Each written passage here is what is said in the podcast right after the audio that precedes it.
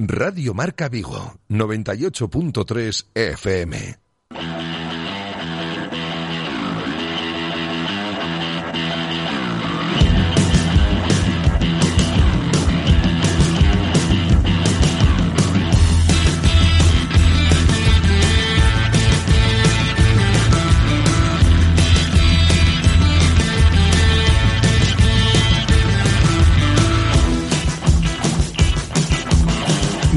Marca Vigo.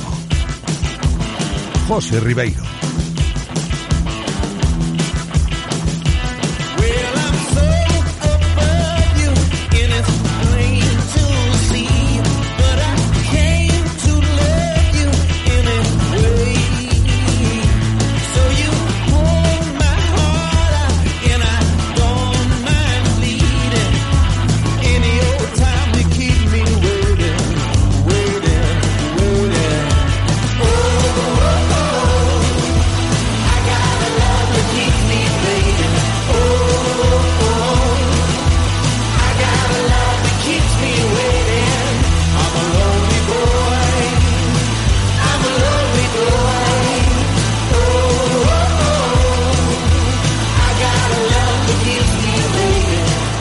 Saludos, ¿qué tal? Bienvenidos a Directo Marca Vigo a golpe de jueves. Ya es jueves día 10 de septiembre y como siempre vamos a tratar de amenizaros estas dos próximas horas con todo lo que pasa en torno al Real Club Celta y al deporte que se vive aquí en nuestra ciudad y en toda la comarca desde el 98.3 FM, desde la aplicación de Radio Marca Vigo y desde el enlace directo de la página web de Radio Marca Vigo hasta las 3, ¿eh? hasta las 3 en punto de la tarde, que vamos a estar aquí con vosotros en riguroso directo.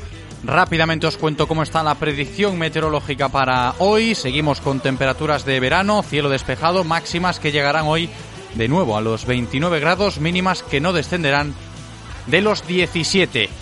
Y en cuanto a los contenidos del programa, pues vamos a hablar mucho otro día más del Real Club Celta, actualidad celeste, nuevo día de trabajo en Amadroa con Okai Yokuslu ya como uno más, ¿eh? Uno más en el grupo. Hoy sí ya se ha ejercitado con sus compañeros. Todo el culebrón este de Okai de los últimos días, de que si se va, que si no se va.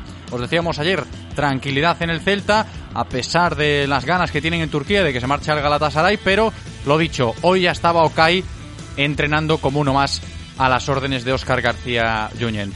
Un grupo que no piensa ya en otra cosa que no sea el partido del sábado contra el Eibar, partido inaugural de la liga. La temporada 2020-2021 va a empezar oficialmente con ese Eibar Celta del sábado a las 4 de la tarde.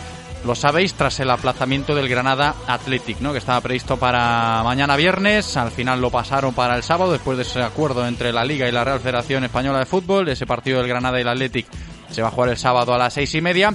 Entonces nos queda el panorama para abrir el telón nosotros, ¿eh? con el Real Club Celta.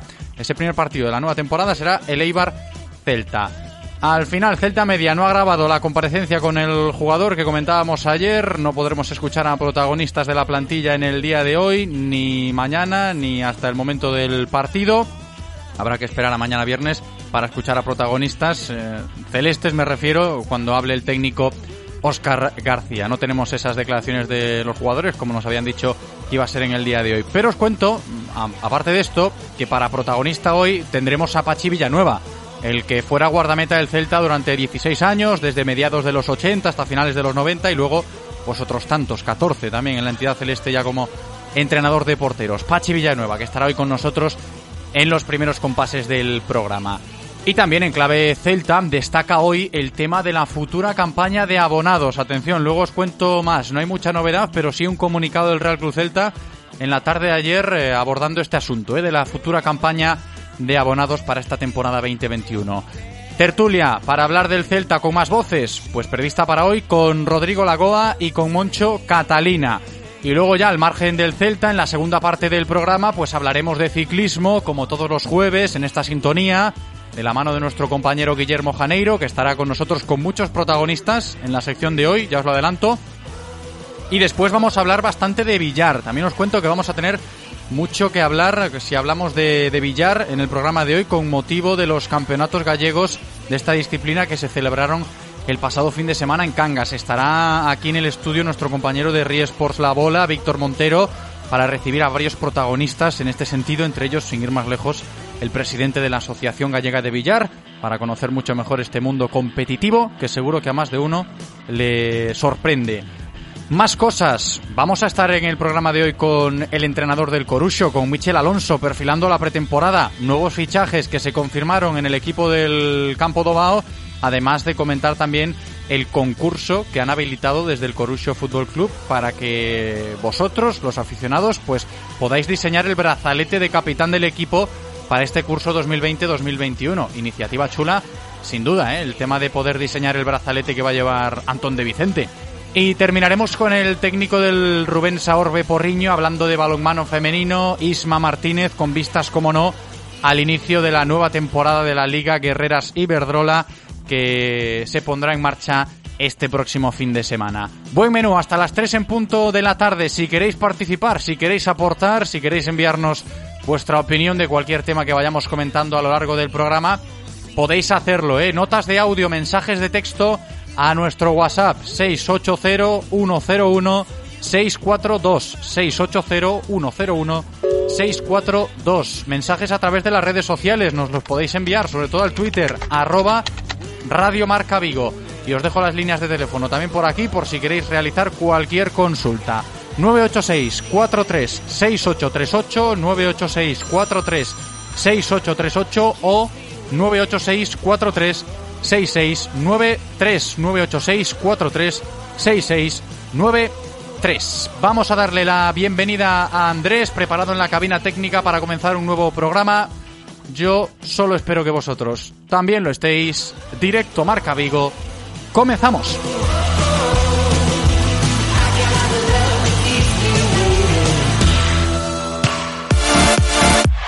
Radio Marca, el deporte que se vive. Radio Marca.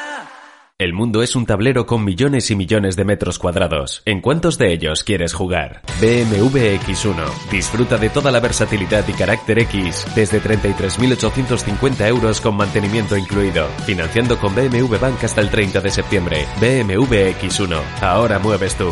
Visítanos en Celta Motor, tu concesionario BMW en Vigo, Caldas, Pontevedra y Lalín. Reconócelo, amigo. Eres de Codere Apuestas. ¿Cómo te pone un golazo por la escuadra, eh? Tu canción, el himno de tu equipo. La mejor apuesta, la que ganas a tus colegas. ¿A que sí? ¿A qué eres de Codere Apuestas? Ven a nuestros locales y vive todos los partidos, todos los deportes y todas las apuestas en Codere Apuestas. ¿Quién se apunta? Juega con responsabilidad, mayores de 18 años. Ven a nuestro espacio de apuestas Codere en Bingo Royal del Grupo Comar en Avenida García Barbón 3436. Vive el regreso de la liga en Sports Bar La Gramola. Disponemos de amplias zonas de mesas y estrictas medidas de higiene para que no te pierdas la emoción de la liga. Además, disfruta nuestro salón de billar y zona de dardos con pantallas de televisión en todos los espacios. Visítanos en Travesía de Vigo 172. Sports Bar La Gramola. Volvamos a disfrutar de la pasión por el deporte. Te podríamos dar siete motivos para estrenar un Volkswagen Golf, pero ¿por qué siete si solo necesitas uno? Tus ganas de aprovechar el momento y estrenar tu Golf 7 en Percar. Última llamada para nuestras últimas unidades de Golf 7 con importantes descuentos. Tu momento, tu Golf. Visítanos en Pérez Rumbao Carvigo, en percar.es y también en Facebook e Instagram. ¿Sabes que si guardas las bolsas de la compra dentro de otra bolsa, te puedes aprovechar del plan Renove Renault? Y si no, también, porque es para todos. Llévate un Renault desde 10.600 euros, un año de seguro de regalo y sin pagar hasta dentro de tres meses. Descúbrelo en Renault Rodosa. En Radio Marca Vigo estrenamos nuevo WhatsApp para que tú también formes parte. Envía un mensaje de voz al número 680-101-642. Opina de lo que quieras y haz la radio con nosotros. Radio Marca, el deporte que se vive. Radio Marca.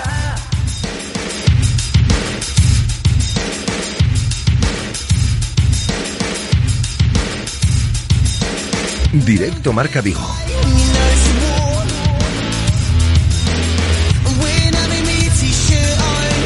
José Ribeiro. Diez minutos sobre la una de la tarde de este jueves, día 10 de septiembre. Vamos a empezar ya como siempre con toda la información diaria del Real Club Celta de la mano aquí de Codere Apuestas y Grupo Comar. Codere Apuestas y el Grupo Comar patrocinan la información diaria del Celta. Punto por punto, vamos por partes. Primero, entrenamiento esta mañana en las instalaciones deportivas de Amadroa, completada la sesión con aparente y total normalidad, diría yo, a las órdenes de Óscar García Yuñén y con la presencia de Okai Yokuslu. Nos ponemos en contexto, llevamos eh, muchos días hablando del tema de Okai, ayer con compañeros desde Turquía, ¿no? Que conocen informaciones de Galatasaray, que apuntaban a ese interés. Desde el lunes también hablando un poquito de que Okai pues busca cambiar de aires, que se lo estaba planteando. Apareció el rumor, empezaba a sonar con fuerza, sobre todo pues eh, en el día de ayer entrenando al margen os lo comentábamos y lo justificábamos, lógicamente esperando por los resultados de las pruebas PCR. Llegó un poquito más tarde la concentración con Turquía, parecía que el nerviosismo se podía apoderar del aficionado, pero hoy ya ha estado Kai como uno más a las órdenes de Óscar García Junen en ese grupo preparando el inicio de liga que será el sábado, como bien sabéis, ante el Eibar en Ipurú. Así que de momento se mantiene esa tranquilidad, hablando de Okai, como os cuento, ya entrenando con el grupo esta mañana. Y se está perfilando el inicio de liga.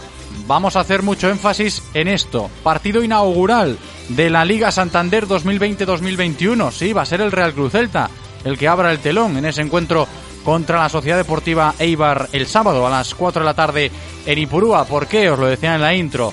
Había ahí ese rifirrafe entre Real Federación Española de Fútbol y la liga que preside Javier Tebas por el tema de los horarios, que no podía haber fútbol ni los viernes ni los lunes. La liga había puesto el partido inaugural para el viernes, para mañana ya, con ese Granada Athletic. Al final eh, han llegado a un acuerdo, vamos a decirlo así, y oficialmente se ha modificado. ¿no? Han puesto el Granada Athletic el sábado por la tarde, así que el primer partido de esta liga será el del Real Club Celta, el del sábado a las 4 en Ipurúa ante Leibar. Y esta mañana también se conocían eh, las listas de los arbitrajes, los árbitros que van a dirigir los partidos de esta primera jornada.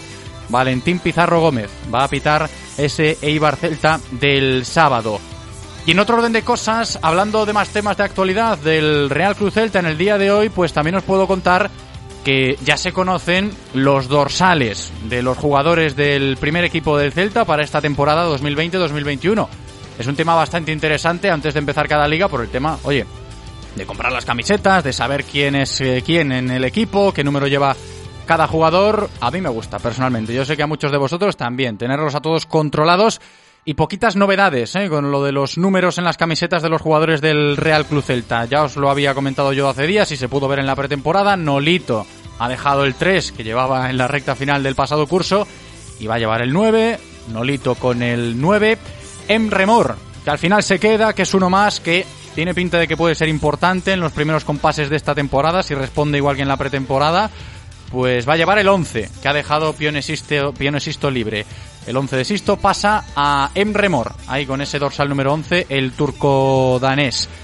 Quedan libres el 3, el 21 y el 12. El 21 es el que llevaba Murillo el año pasado, el 12 es el que llevaba, lo sabéis, Rafiña. Y la incógnita del 24, ¿eh? que también queda libre porque Miguel Baeza, que es fichaje para esta temporada, no aparece con ningún dorsal en la lista oficial que nos ha facilitado el Real Club Te diréis, oye, ¿por qué? Si en la pretemporada jugó con el 24, se está barajando esa opción, esa posibilidad de que Baeza tenga ficha del filial para liberar un poquito las fichas del primer equipo, entonces llevaría un dorsal mayor que el 25, según la normativa vigente de la liga. Los futbolistas que llevan dorsales mayores al 25 tienen ficha con el filial, aunque sea de la jurisprudencia o, de la plantilla en ese caso del primer equipo Miguel Baeza. Ahí hay una especie de limbo con el dorsal del mediocampista que acaba de llegar del Real Madrid Castilla. ¿no? Lo del 24 de Baeza que queda en el aire. Ni Jozabén ni Costas, también apuntamos esto. Están incluidos en la lista con los nuevos dorsales del primer equipo, tal y como os habíamos apuntado también estos días, eh, buscándole salida a ambos futbolistas, que no aparecen, como digo, en las listas de los nuevos dorsales. Ni Jozabed ni David Costas. Un último punto informativo, tiene que ver con el Celta B. Conocemos ya dos nuevos fichajes el portero costarricense Patrick Sequeira, que viene del Real Unión de Irún, y el mediocampista escocés Jordan Holsgrove, que viene del Reading. Así que estos dos nuevos futbolistas que pasan a ser ya del Celta B.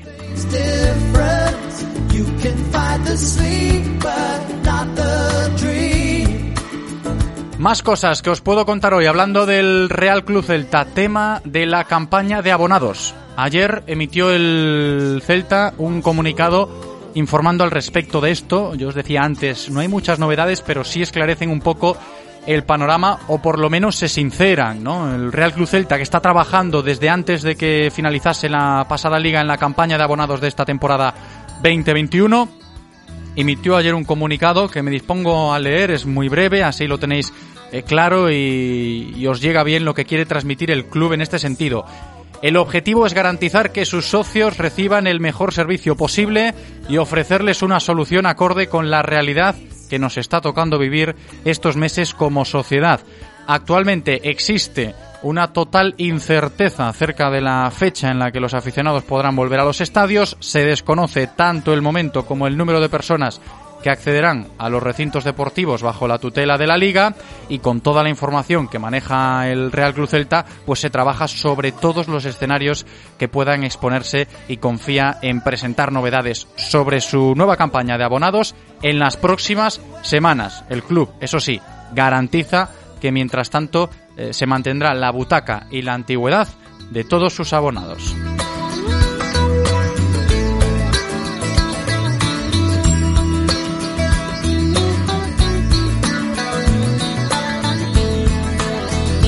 Pues fijaos, eh, el tema del comunicado hablando de la futura campaña de abonados, que a fin de cuentas no viene a decir eh, mucho más de lo que sabíamos. Seguimos esperando ¿no? por la campaña de abonados, pero por lo menos explica el Real Cruz Celta la situación.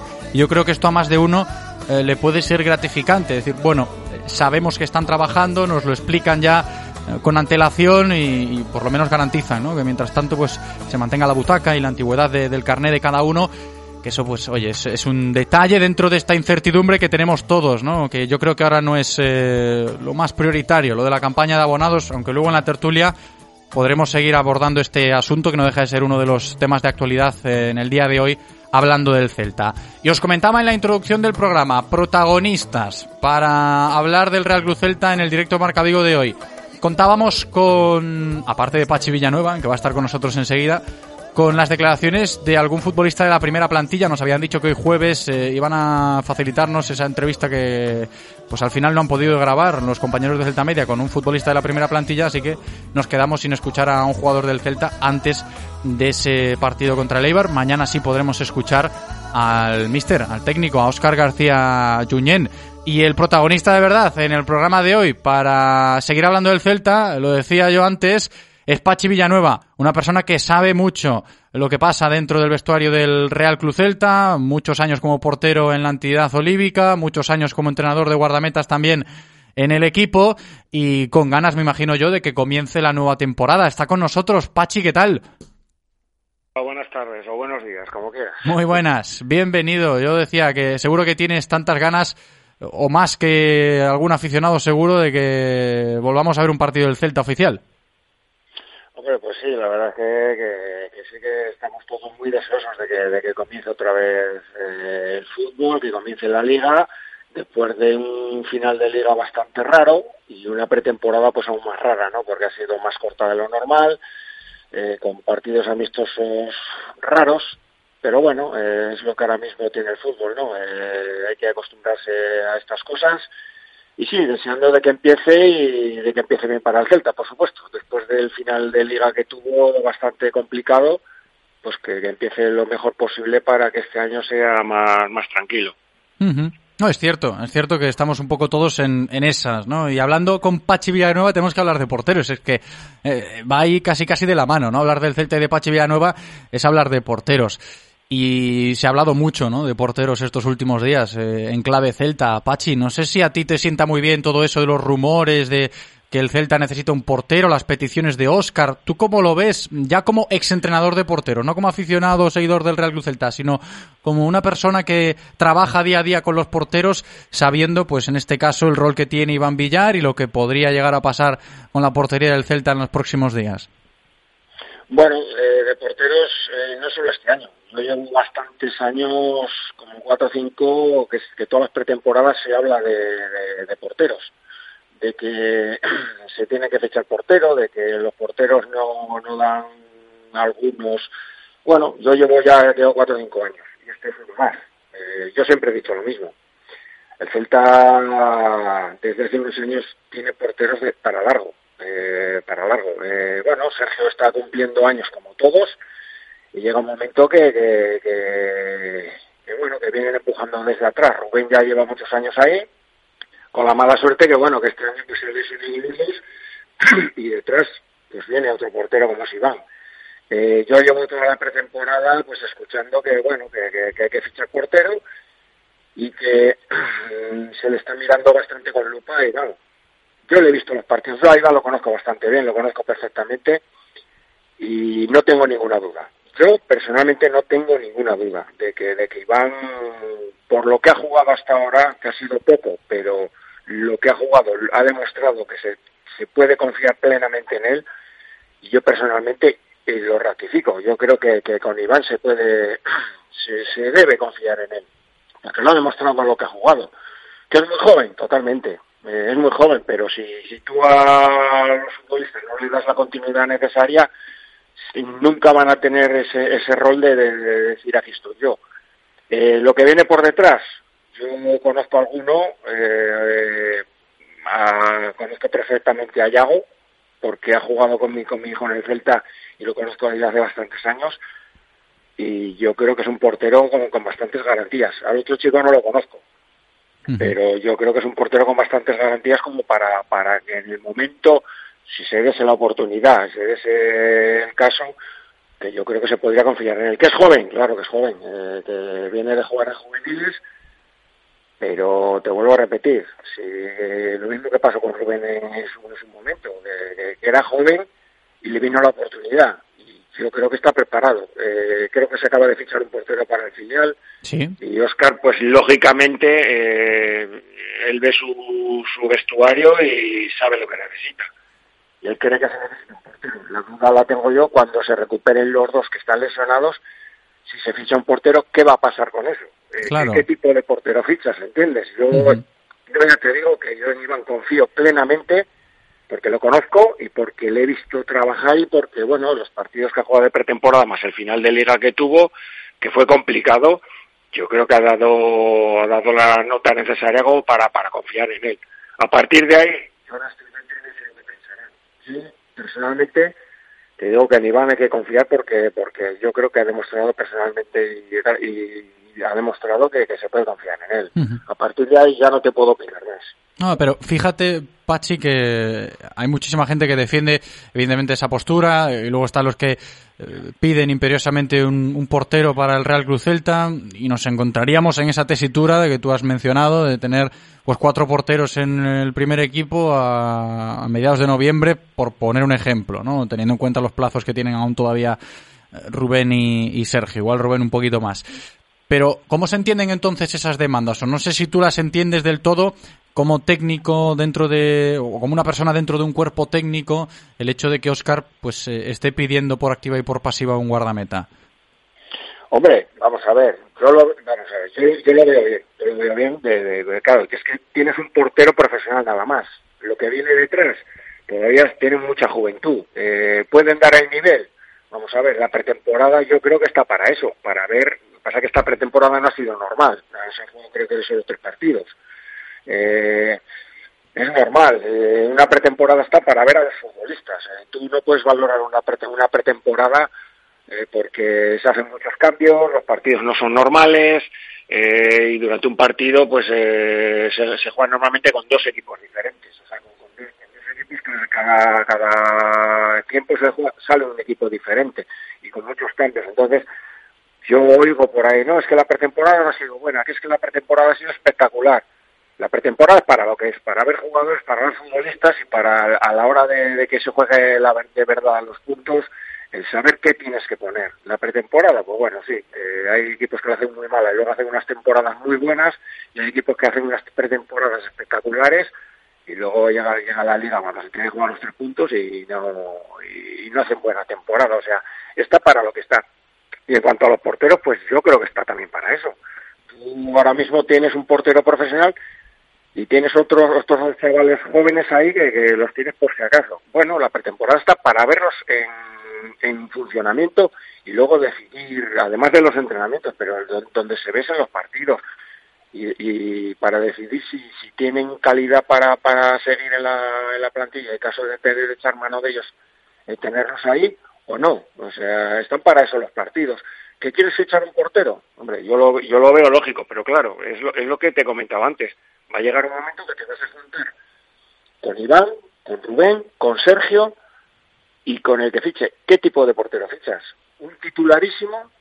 ¿Uno que te venga? Es que a, ver al que le digas que, dentro de tres o cuatro meses eh, se le van a recuperar los dos porteros, a ver en qué plan te viene. Claro, tú le vas a decir eso y va a decir, claro, yo, yo voy a ir allí y a lo mejor dentro de tres meses me veo de tercer portero. Es muy complicado, es muy complicado. Yo ya te digo que yo en Iván confío plenamente, pero claro, yo ahora mismo no estoy dentro y no sé lo que el pensamiento que tendrán los que están ahí dentro. Complejo, ¿eh? Complejo el tema de la portería en el Real Club Celta cuando parecía que todo estaba más tranquilo o prácticamente tranquilo cuando Rubén y Sergio estaban en plenas condiciones, ¿no? Que habíamos asegurado ahí ese rol con, sobre todo, las buenas actuaciones de Rubén Blanco. Pero así están las cosas. E Iván Villar va a estar el sábado ¿eh? en la portería del Real Cruz Celta en Ipurúa. A partir de ahí, de ese día, pues veremos cómo va evolucionando todo. Aunque si vemos más allá de la portería, Pachi, no sé si seguimos con esas incógnitas o esa complejidad. ¿Tú cómo lo ves, el inicio de liga del Real Cruz Celta? Hombre, vamos a ver, yo te digo que yo he visto la pretemporada y tampoco te puedes fiar mucho de la pretemporada. Ya te he comentado que en la pretemporada hay equipos que, que la hacen muy buena y luego en la liga no son capaces y hay equipos que, que la hacen muy mala y luego llega la liga cuando, cuando se juegan los puntos y hacen unas temporadas muy buenas. O sea, no te puedes fiar de las pretemporadas. Ahora, yo como he visto al Celta, pues bueno, eh, ten en cuenta que todavía hay muchas dudas, hay mucho que, hay jugadores que, que, parece ser que, van a venir y no y no terminan de llegar, que, que pueden ser importantes, como puede ser el caso de Murillo. Eh, y otros jugadores pues que, se están, están saliendo nombres y que todavía quedan, quedan de, de, para, el mercado de fichajes. O sea, todavía pueden pasar muchas cosas. Jugadores que a lo mejor empiecen la, la temporada y luego no, no terminen estando en el equipo, o jugadores que empiecen con otros equipos y, y terminen jugando en otros, ¿no? O sea, todavía queda. Yo lo he visto, pues, la pretemporada, bajo mi punto de vista, eh, no ha sido buena. No ha sido buena porque te, te genera muchas dudas, eh, muchas facilidades en, la parte de atrás, y no me refiero eh, solamente al portero, porque yo creo que Iván ha estado perfecto, pero bueno, no me ha dejado muchas me ha dejado muchas dudas. Pero ya te digo que es una pretemporada que no es normal y que, que, están para eso, ¿no? Para ver jugadores, para, para hacer muchos cambios. Y hay jugadores, pues sí, que han sorprendido, como el chaval, el central. sí, José Fontán, que hemos hablado mucho de él esta semana. Bueno, sí, sí, sí, no, no, es un chaval que yo ya lo conozco, porque ya te digo que en las categorías inferiores hay muy buenos jugadores, hay muy buenos jugadores, pero hay que apostar por ellos y ahí la prueba la tienes ahí, ¿no? En Fontán, que es un chaval que, está jugando en juveniles y de repente le ponen en pretemporada para, para ver qué tal, como me, lo mismo que me he referido a los porteros, me refiero al chaval, y ha demostrado pues que se puede confiar en él y que en un momento dado pues que no encuentras el central necesario que se teléfono cualquiera y lo tienes ahí para para porque ha demostrado sobradamente que, que puede jugar lo que me refiero, te digo, y te repito, lo de los porteros, que, que a lo mejor pues era el momento de, haberles dado un pasito, haberles dicho, bueno, aquí tenéis tres partidos para demostrarme que en cualquier momento puedo ser mano de vosotros.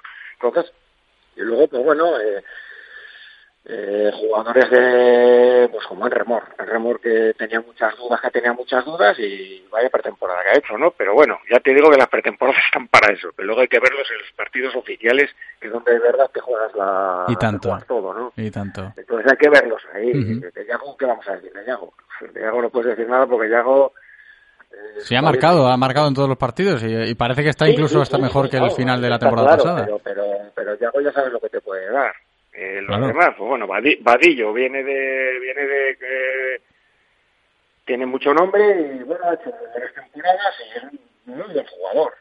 Pero claro, eh, no lo mismo jugar en otros equipos, jugar en el Celta. O sea, eh, muchas dudas, pero que cuando empiece a rodar el balón en la liga, cuando te juegas de verdad los, puntos, es donde hay que ver a los jugadores. A partir de ahí, ya te digo que espero que, este año el Celta pues eh, no sufra tanto y le salgan, salgan mejor las cosas. Eh, y confío en ello, ¿no? Pero bueno, eh, a partir del sábado se verá. Y aún a partir del sábado queda mucha liga, que siempre decimos, no, queda mucho, queda mucho, pero bueno, el que empiezas a jugar los puntos y, cuanto, cuanto más rápido empieces a cogerlos, mucho mejor por si acaso, ¿sabes? Entonces yo espero y deseo, ¿no? Y deseo que el Celta este año haga muy buena temporada y quede lo más arriba posible. Ojalá que así sea. Aquí estamos otra vez con el ojalá, pero es lo que hay. Lo de sumar puntos y empezar a hacer grande el colchón, bien podría ser ya el sábado, cuando empiece la liga. Sabe mucho de esto, ¿eh? de lo que pasa en el Real Cruz Celta, en los vestuarios, en los efectivos. Pachi Villanueva, muchas gracias Pachi, un abrazo. Gracias a vosotros, otro.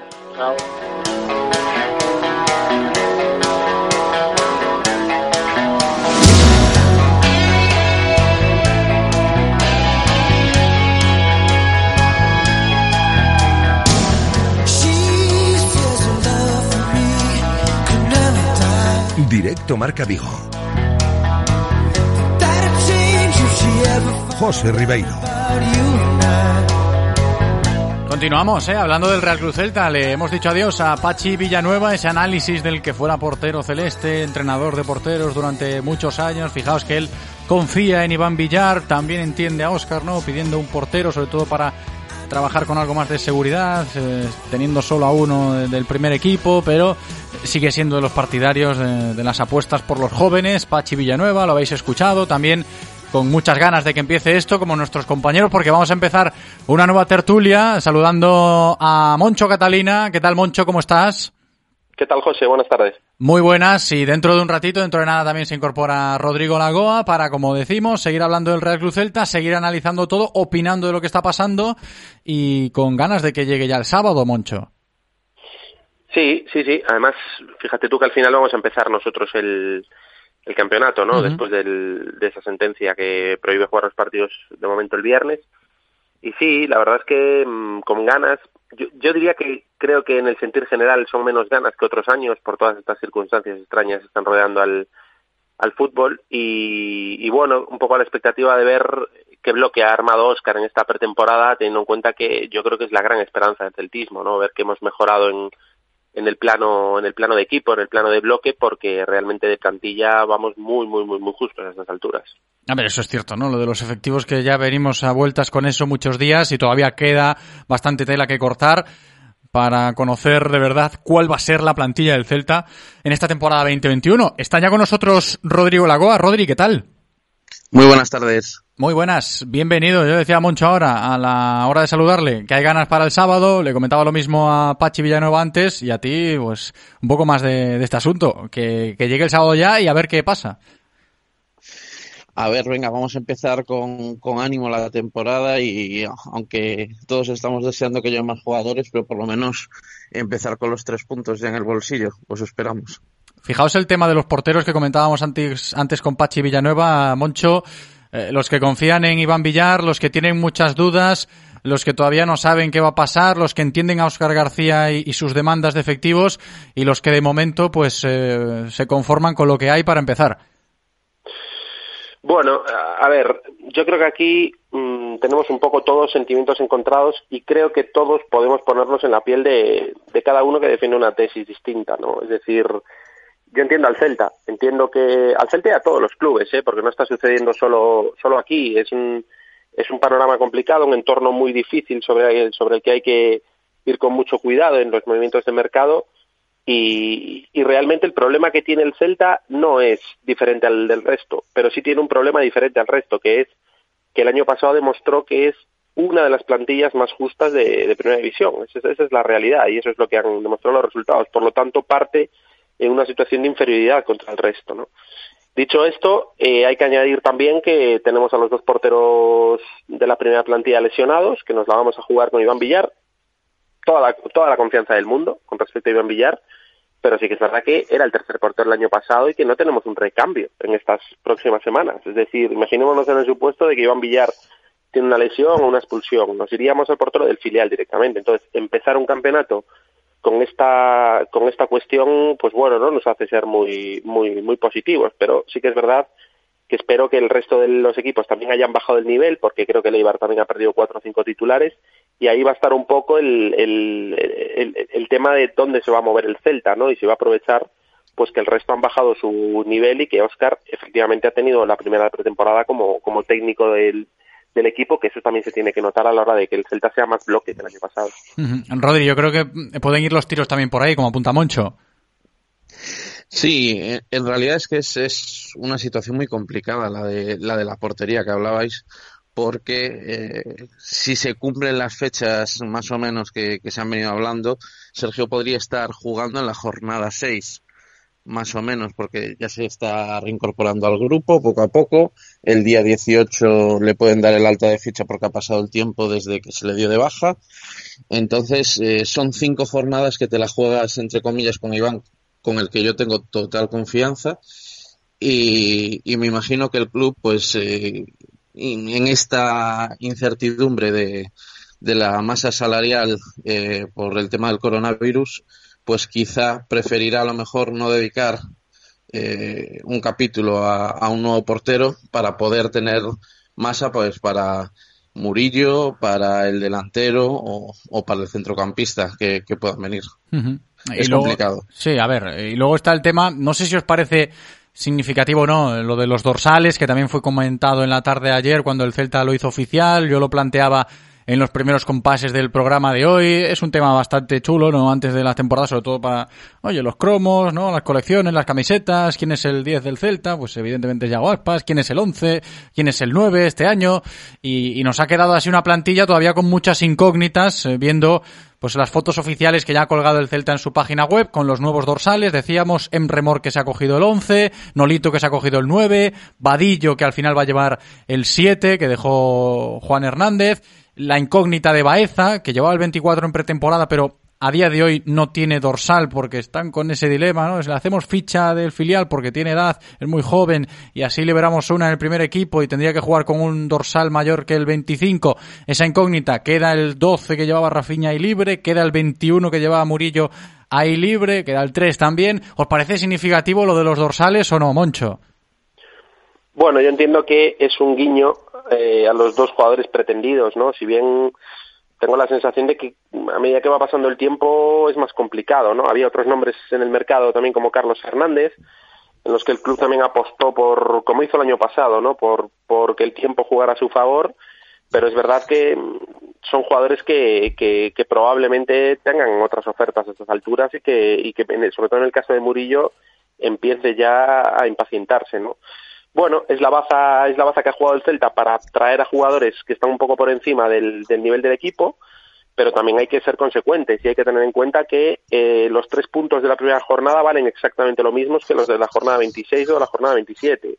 Y el Celta debería tener a estas alturas un equipo de mayor garantía para, para afrontar una temporada en la que volvemos a empezar todos desde cero, no tenemos esa losa que teníamos el año pasado desde enero, desde febrero, en donde ya partíamos con, con, un debe bastante importante y creo que el Celta debería haber aprovechado un poquito mejor el mercado de lo que, de lo, que lo ha hecho. Pero bueno, estamos en una situación muy difícil, muy rara, lo, lo, lo acabamos de decir y esperemos, yo la única nota positiva y la esperanza real que tengo es que Oscar haya sido capaz de crear un bloque y, y, que el Celta tenga pues ese salto competitivo con respecto al año pasado, ¿no? que sea un equipo que sabe a lo que juega, con un entrenador que ya ha construido una pretemporada con presión alta y a partir de ahí, pues bueno, que el bloque sea capaz de, suplir, esas carencias individuales que tenemos en cada línea. ¿A ti, Rodri, lo de los números, lo de los dorsales, te llama la atención, te dice algo o no? Bueno, eh, es anecdótico de momento, está claro. Para mí hay, hay un fallo tremendo de, de, de, la liga en permitir que el mercado se alargue hasta el 5 de octubre, porque no hubiera costado nada acortarlo hasta el 5 de septiembre, un mercado más corto que hubiera sido más intenso, pero es lo de siempre. Es decir, a mí nunca me ha gustado eso de que tú puedas fichar, que el Barça o el Madrid te puedan venir a fichar a un, a un jugador que ya ha jugado contigo tres o cuatro partidos y te, se estructure tu, tu plantilla a la larga. Entonces, bueno, pues me imagino que sí que se ven ahí esos guiños que comentáis. Para mí, sobre todo, muy importante el de, el de Murillo, que yo en realidad es eh, el jugador que más he hecho en falta ahora mismo en Vigo. Y que de hecho si ya se hubiera fichado a Murillo para mí sí que vería una plantilla mucho más compensada que la que teníamos el año pasado a estas alturas. Porque tenemos extremos tenemos un jugador como Tapia que el año pasado no lo teníamos con ese perfil exacto eh, bueno, mm, tenemos miembros, pero para mí sobre todo hace falta Murillo, que está claro que fue la clave de la fortaleza defensiva que tuvimos ahí, pues sobre todo una parte de la, de la temporada pasada, menos los tres, cuatro últimos partidos, ahí tuvimos una racha donde éramos de los equipos que menos encajábamos y, está claro que todo fue, no todo, pero bueno, en parte fue gracias a, a Murillo, a cómo ejercía en, en, la defensa, ya no solo su forma de jugar, sino su forma de, de dirigir la zaga. Yo también creo ¿eh? que, es un guiño, en ese caso, para la operación de Murillo. Oye, mira, Jason, que tenemos aquí tu dorsal, que no lo han tocado, que puedes venirte, etcétera, etcétera. Aunque lo del dorsal puede ser anecdótico, pero ahí está, ¿no? El, dorsal todavía sin dueño que, llevaba Jason Murillo la temporada pasada, el, el, 21, que podría ser para él en los próximos días, que sigue ahí con el tira y afloja el Real Cruz Celta. A ver si termina de llegar. Mucha gente pensando que es la clave, ¿no? Jason Murillo para el eje de la zaga y estar algo más tranquilos. Pero yo voy a seguir incidiendo en el tema de los dorsales, ¿no? Que es un poco la comidilla en el día de hoy y le voy a sacar el asunto a Moncho Catalino otra vez. Que Emre se ha cogido el 11, Moncho.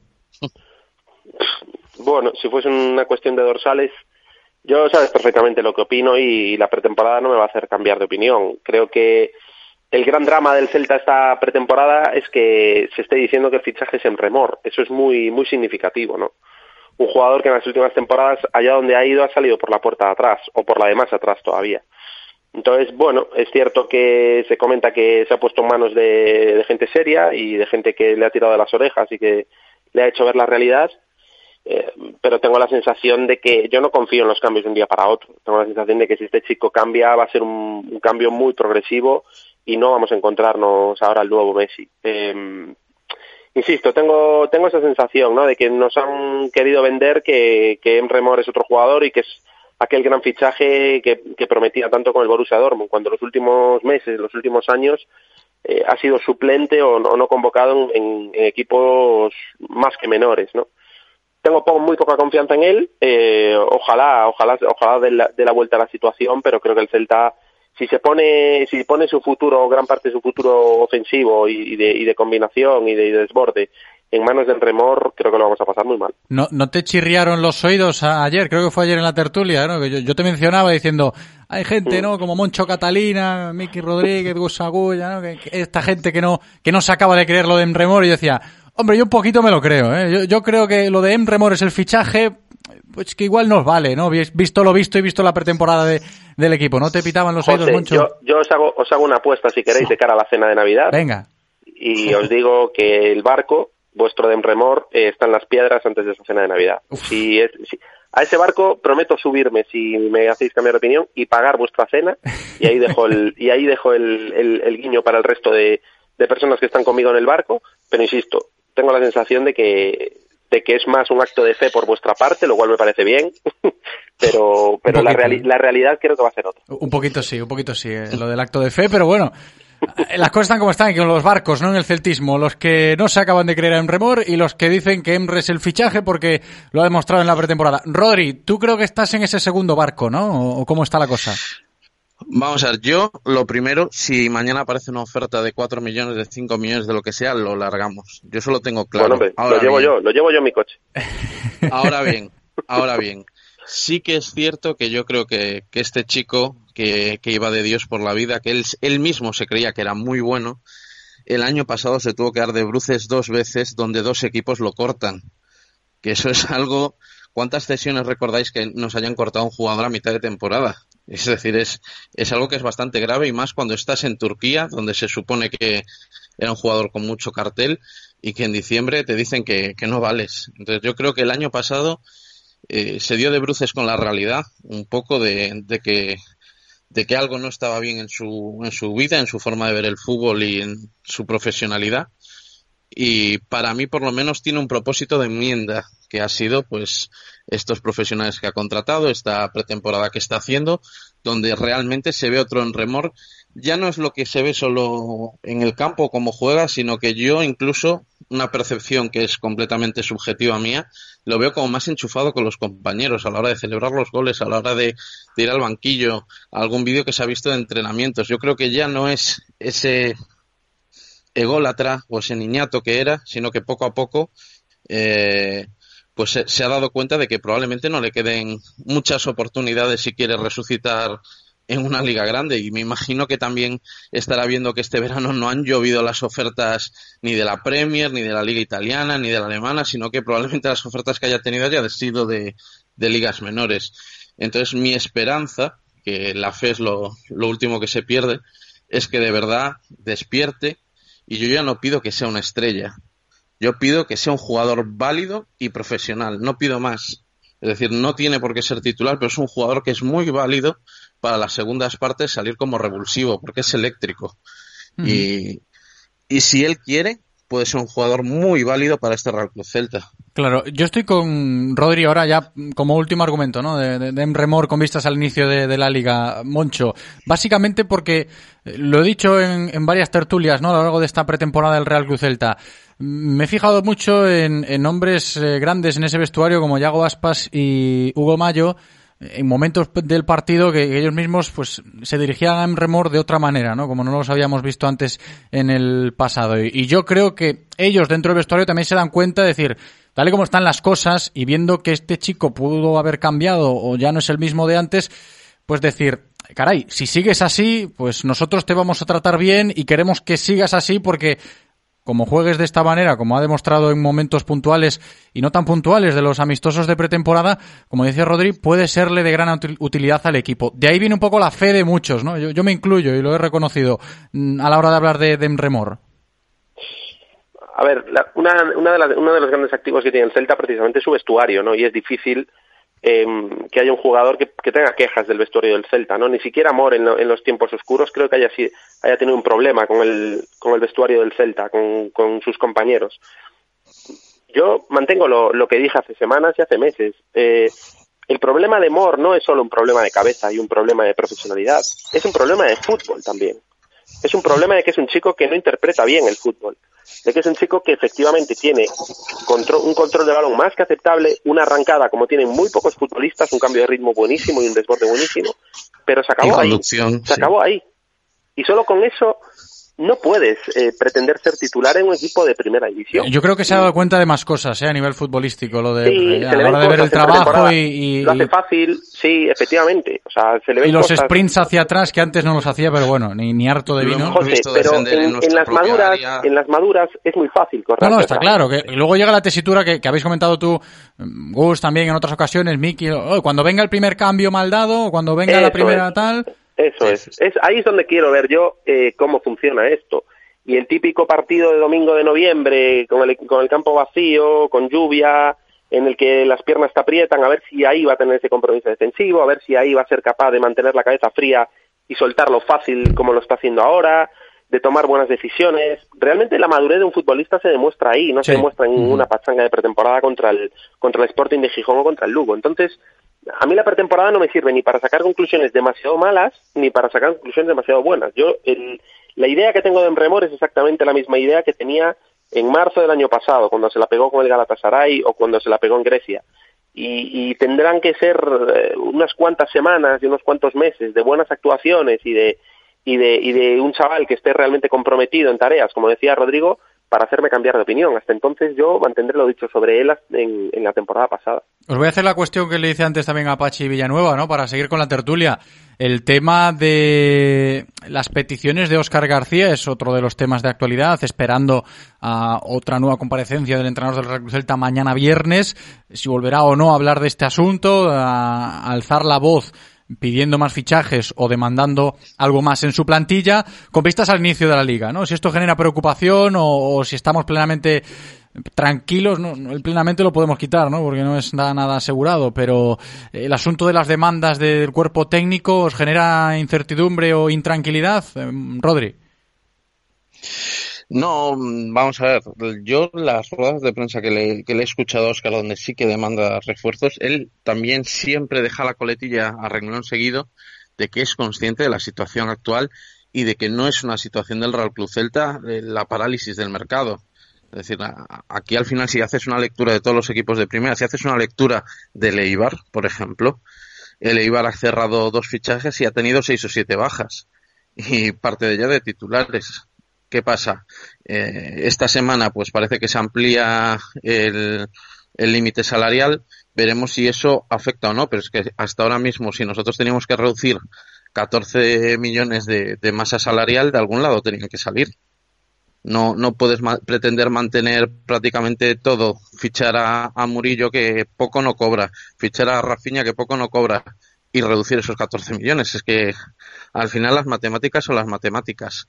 Eh, yo creo que, que probablemente eh, con esta ampliación, pues probablemente se produzcan más novedades en los próximos días y yo me imagino que Óscar también va a ser consciente de ello porque me imagino que eh, tanto Chávez como Felipe pues le, informarán debidamente de cómo, cómo están las cosas y sabrá lo que hay.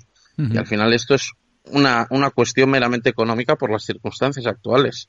El, el año pasado se demostró que cuando el Celta tiene que gastar, gasta podemos hablar de si se hizo bien o mal, pero el año pasado se hizo gasto. Entonces, eh, si este año no se está haciendo, probablemente sea por las limitaciones que tenemos. Moncho, ¿tú qué opinas con este tema que ya nos viene arrastrando varios días? A ver, eh, es verdad que el contexto es el que es, y lo dije al empezar la tertulia, y eso es para todos. El contexto es muy difícil, estamos en una situación inédita, en, no solo a nivel social, sino también para el fútbol, evidentemente. Pero dicho esto, yo creo que cuando acabó el partido contra el español, eh, todos coincidíamos en que el Celta tenía que darle una vuelta prácticamente de 180 grados al, al, a la confección de la plantilla del proyecto si queríamos dar un salto de calidad. Eh, si al día siguiente de ese lamentable partido contra el español, que no, no nos dejó en segunda división por una carambola increíble, nos dicen eh, que a día de hoy, a unos días de empezar la siguiente temporada, el lateral izquierdo va a ser Junca, el sustituto de Pionesisto va a ser en Remor y su recambio Vadillo. Si nos dicen que no va a haber delantero centro, si nos dicen que Murillo es muy probable que nos siga y que nos vayamos a jugar las castañas con los centrales que teníamos antes de que llegara Murillo y que nos hacían estar abajo en la tabla. Si nos dicen que el, que, el centro del campo solo va, a venir va a venir Tapia y que Bradar y Smolov se van a ir, pues probablemente nos echaríamos las manos a la cabeza, ¿no? Entonces, mm, es cierto que con el paso de los días te vas acostumbrando y se va perdiendo un poco de perspectiva, pero tenemos que ser muy conscientes, muy, muy, muy conscientes, que la plantilla del Celta con respecto al año pasado, un año que fue pésimo a nivel de resultados, es muy, muy, muy limitada. E insisto, mi esperanza solo pasa eh, por el hecho de haber tenido una pretemporada en la que el entrenador haya sido capaz de, de hacer un bloque como el que no teníamos el año pasado y de que haya habido ahora sí una buena preparación física eh, para afrontar estos meses que nos quedan, porque a nivel de plantilla, a nivel de confección, eh, las esperanzas son muy justas a día de hoy. A ver qué pasa, ¿no? El, tema de la incertidumbre que sigue ahí sobre la mesa de todos los celtistas y los efectivos que de momento son los que son y los que os estamos contando día tras día aquí en directo Marcadigo hablando del Celta. Encarando la recta final de la tertulia de hoy, chicos, tenemos otro asunto también relevante, ¿no? A golpe de jueves 10 de septiembre. Yo lo comentaba antes, en los primeros compases. Ese comunicado de ayer por la tarde de la entidad que preside Carlos Mourinho dirigiéndose explícitamente a los abonados del club, informando de la futura campaña de abonados. Rodri. Bueno, eh, el comunicado en sí yo lo considero bastante correcto, sin, sin más. Eh, ha habido algunas críticas por, por redes y por algunos foros que he leído, pero bueno, lo considero correcto. Y, la realidad, el problema es que por mucho que, quiera el club a día de hoy, eh, la información acerca del, del futuro de, los abonados y de los eh, aficionados en los estadios no depende tampoco del, del club. Estamos, yo creo que un poco todos con la misma expectativa. Entonces, bueno, eh, yo lo considero correcto. Moncho, que tú también te has pronunciado en redes sociales sobre el comunicado de ayer del Real Cruz Celta acerca de que la campaña de abonados tendrá que esperar más novedades dentro de unas semanas, ¿no? Sí, a ver, a nivel de comunicado, de comunicación, me parece perfecto el comunicado del Celta, es decir, es comunicar a sus abonados que, que están ahí, que están pendientes de, esto, pero que de momento no pueden hacer nada porque la situación es la que es, ni más ni menos.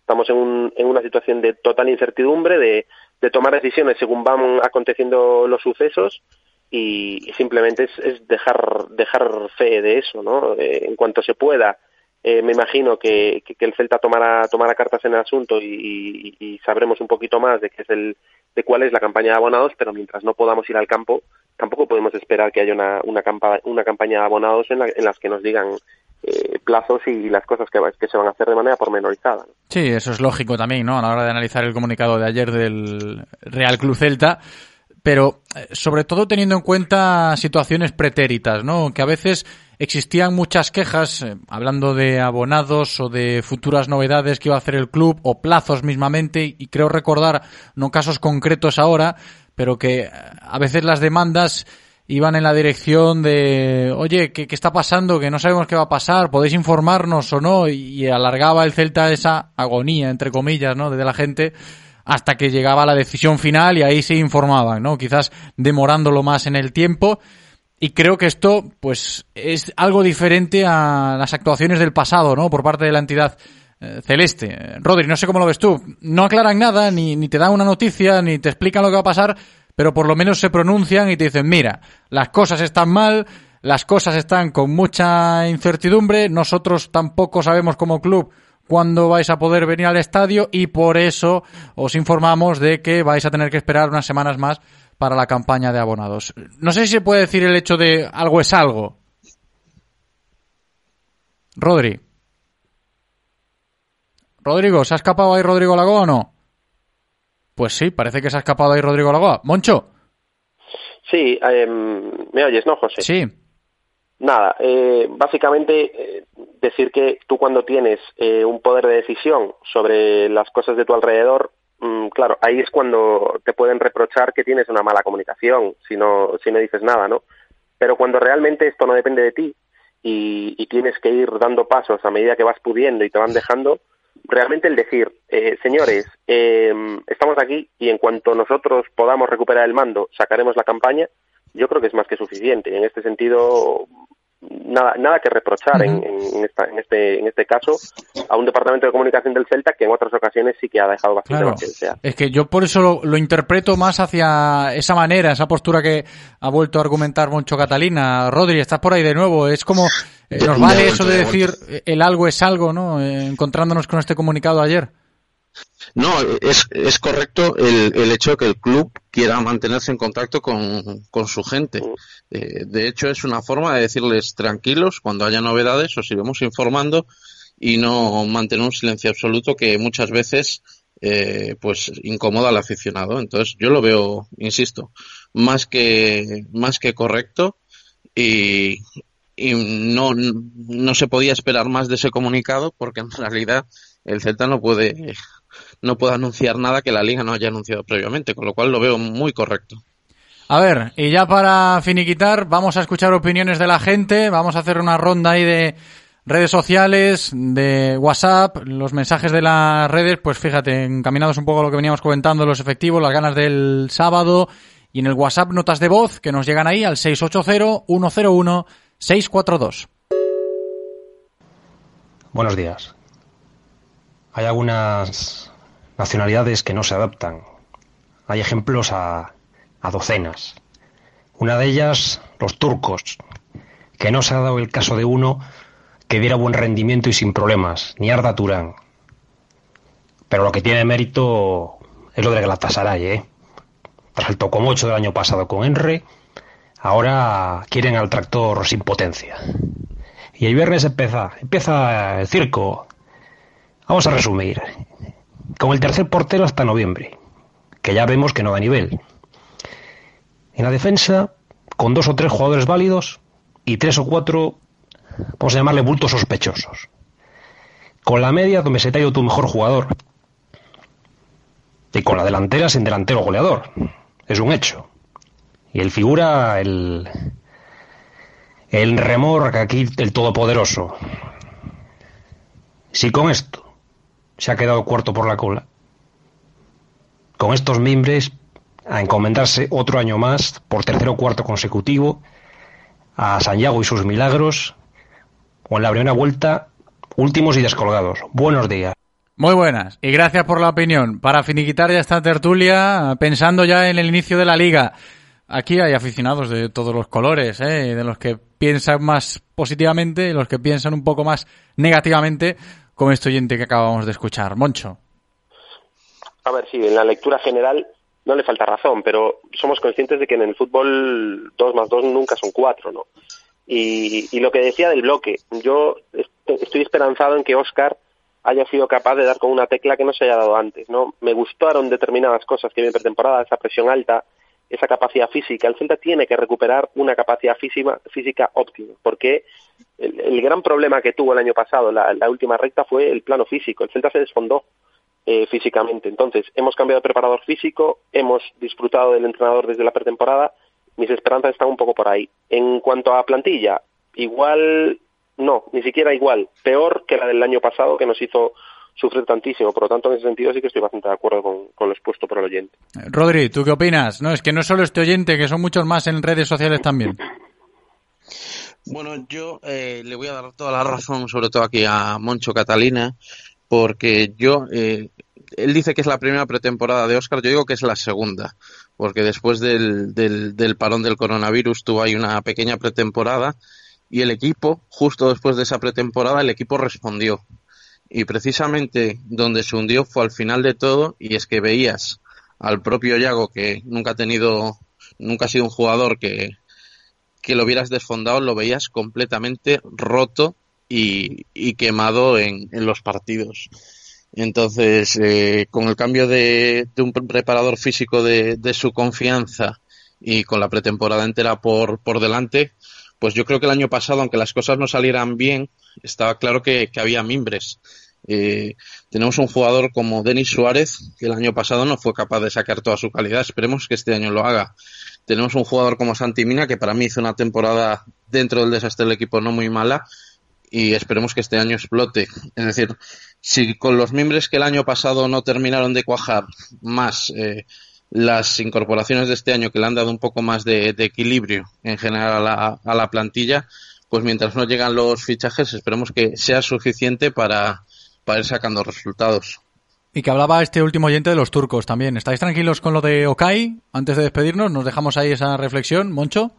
Yo Okai no lo quiero ni en pintura, pero ni en pintura. O sea, la falta de compromiso de este hombre, yo os lo dije el año pasado no quiero jugadores así. Un jugador que además te rinde uno de cada seis o de cada siete y en función te da la sensación de lo que quiere.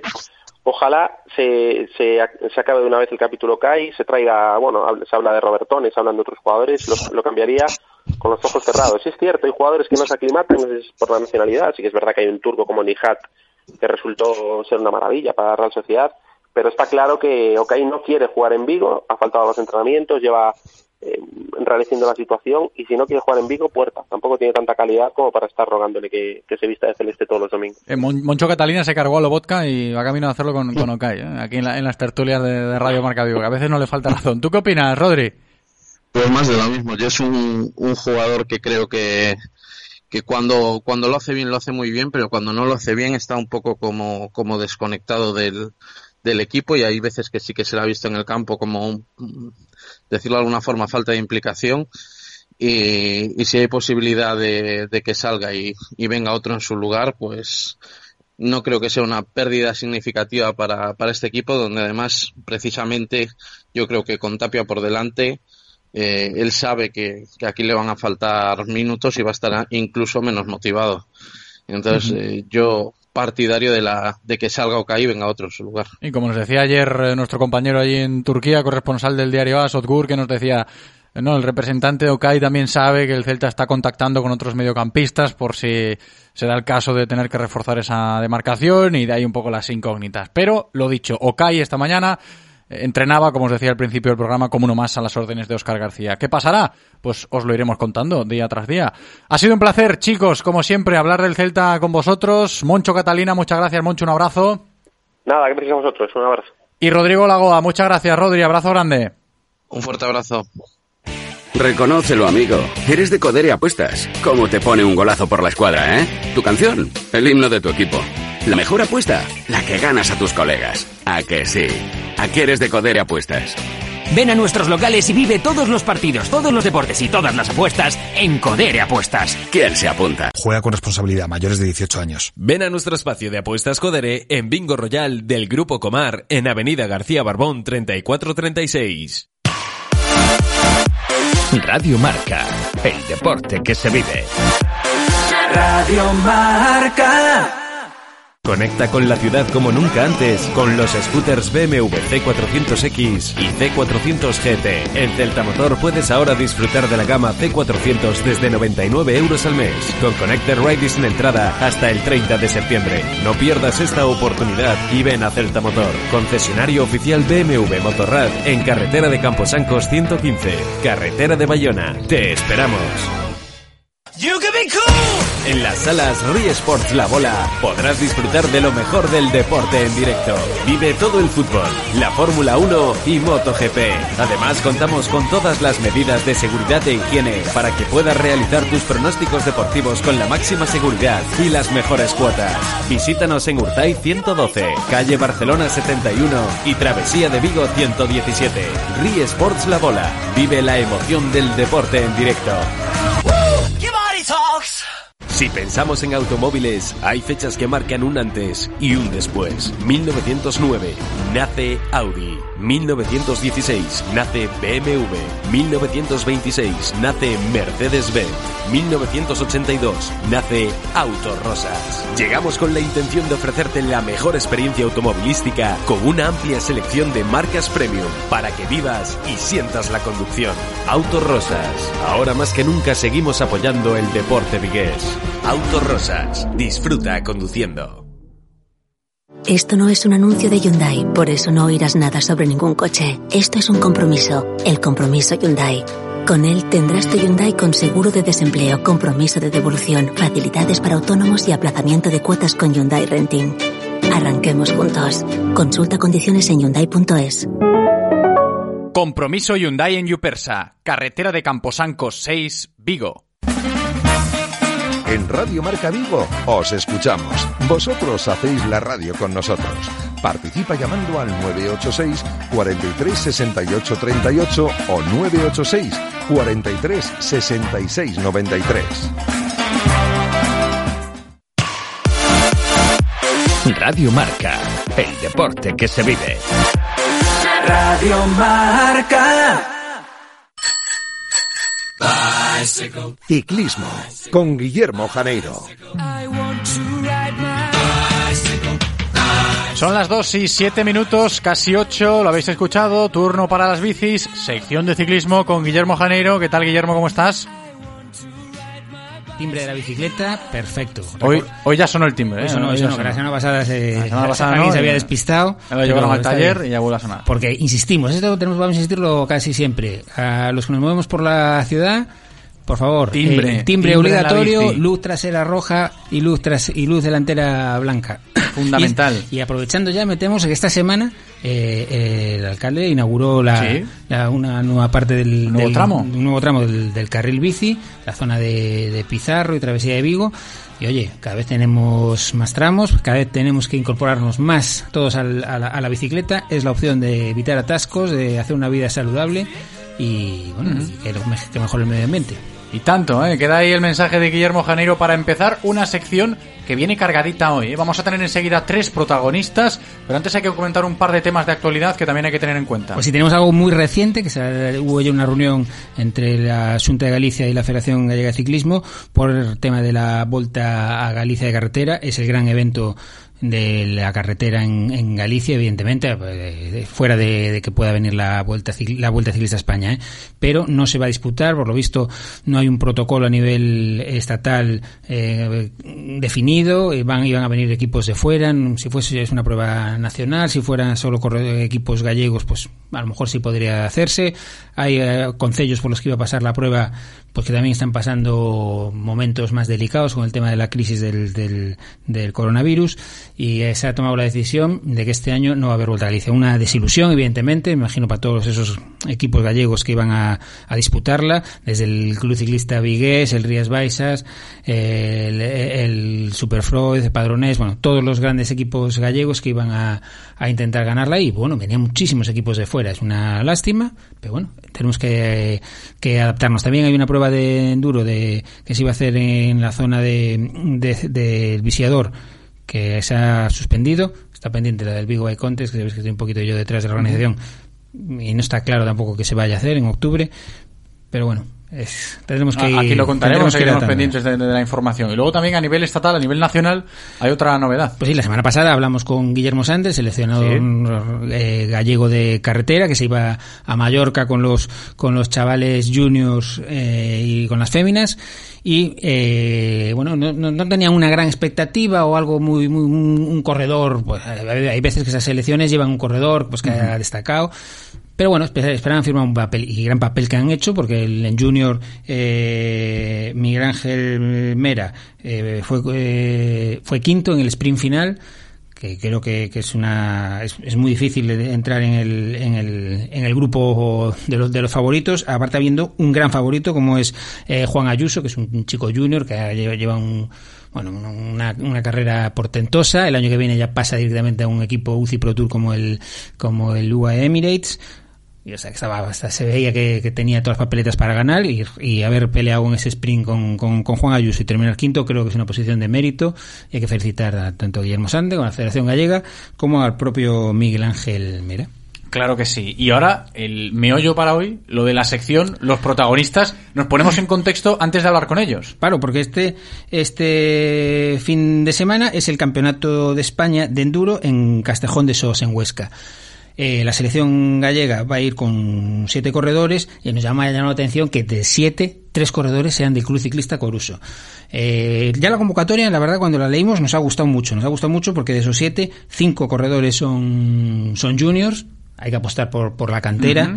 Uno es su 23, como es eh, Nico Carrera, el gran Nico Carrera, yo me atrevería, ya, diría, y un élite, Marco Veiga, que bueno, es un chico más, sobre todo viene del descenso, me imagino que también están intentando bueno, no hay muchos descensos este año o, no hay, es un, chico muy rápido, físicamente muy fuerte, creo que también puede destacar en el, en el enduro, imagino que también lo llevarán por eso. Pero bueno, sobre todo lo que a nosotros nos gusta es que lleven, que, apuesten por la, por la cantera, por los chicos, por los chicos jóvenes, y eso sí, le ponemos un pero, no hay chicas, seguro que tienen sus, sus motivos o eh, que no lo que, los desconocemos. Sí me hubiese gustado hablar con la federación, pero hoy no pude hablar con ellos.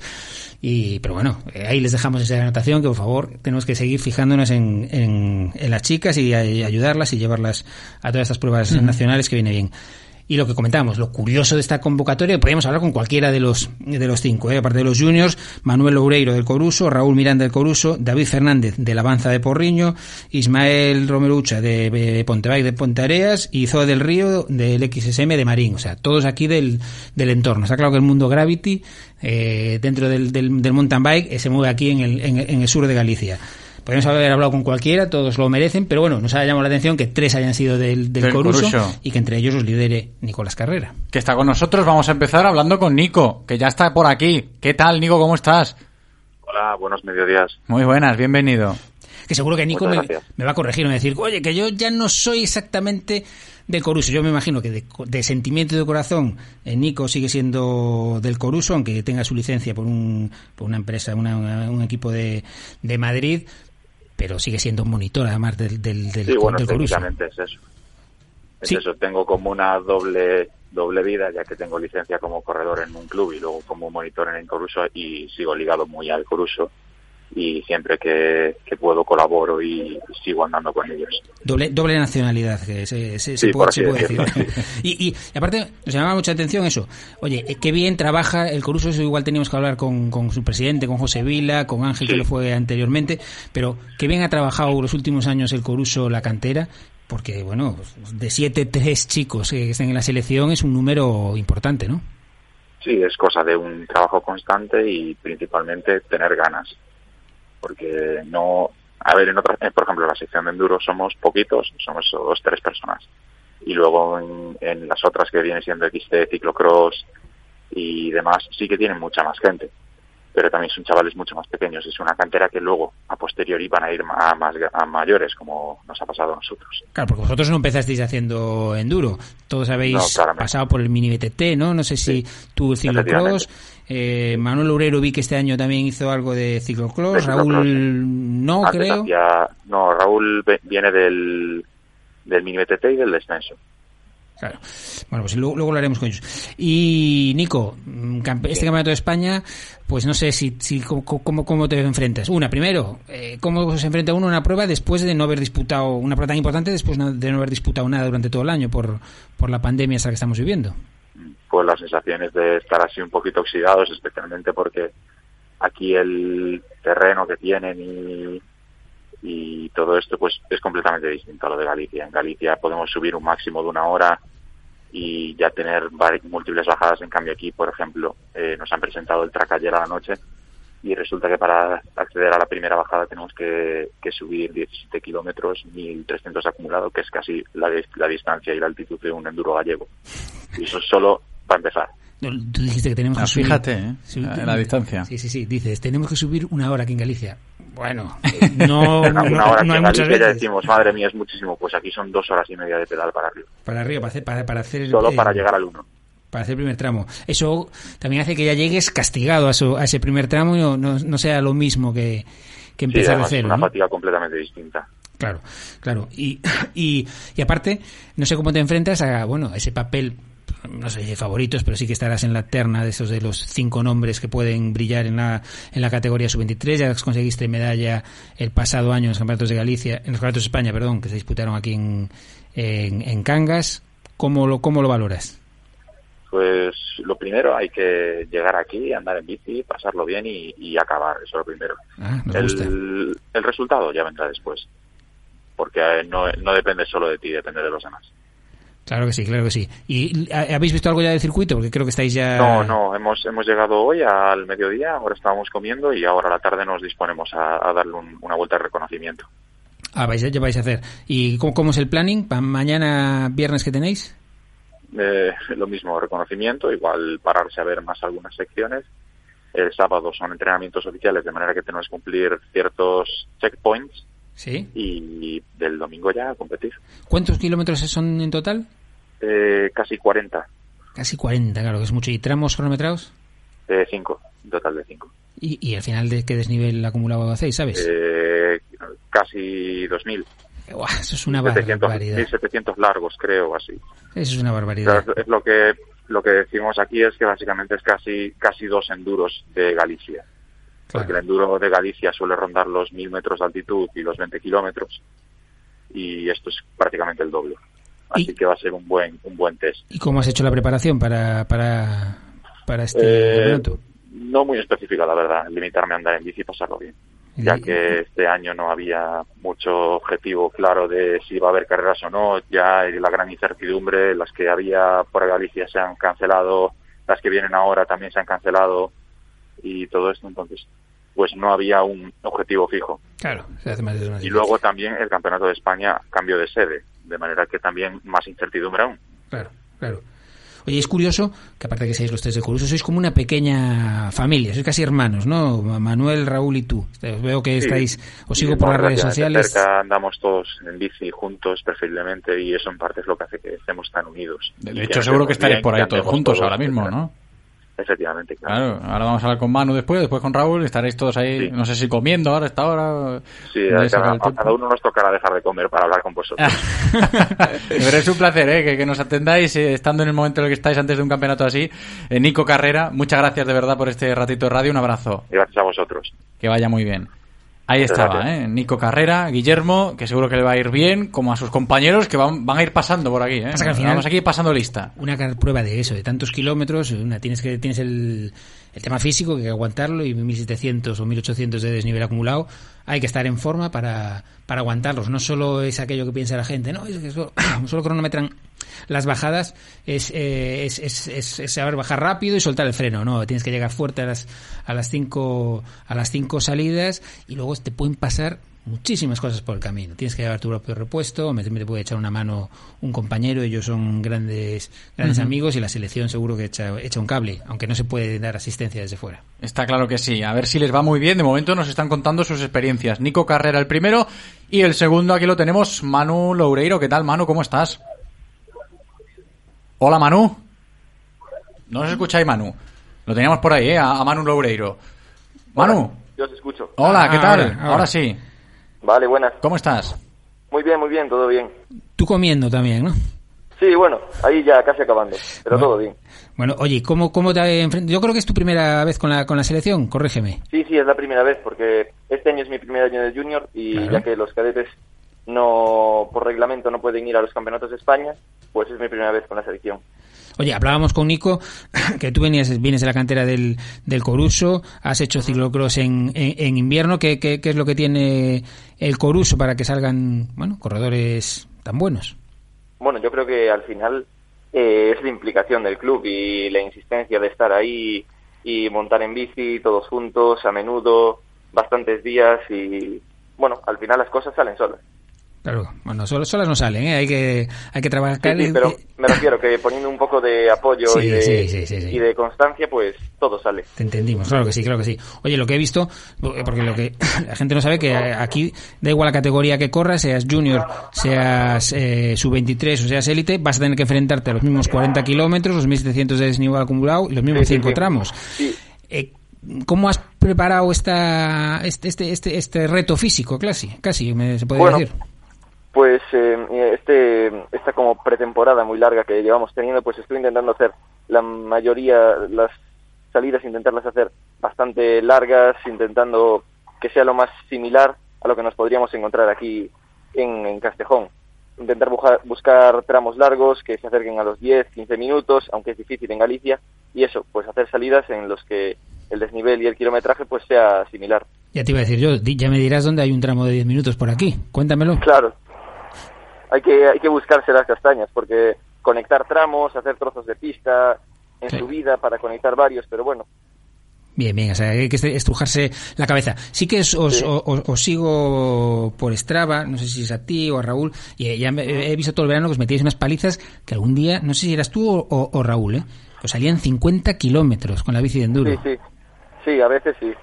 Y claro, para eso, eso, para hacerlo por aquí, por el entorno, hay que conectar eh, no solo tramos, sino montes. Hay que hacer bastante, bastante tramo y desnivel para conseguir llegar a esos 50 kilómetros. Claro, decía Nico Carrera que vais a tener que, no sé si dos horas o dos horas y media para hacer el primer enlace, ¿no?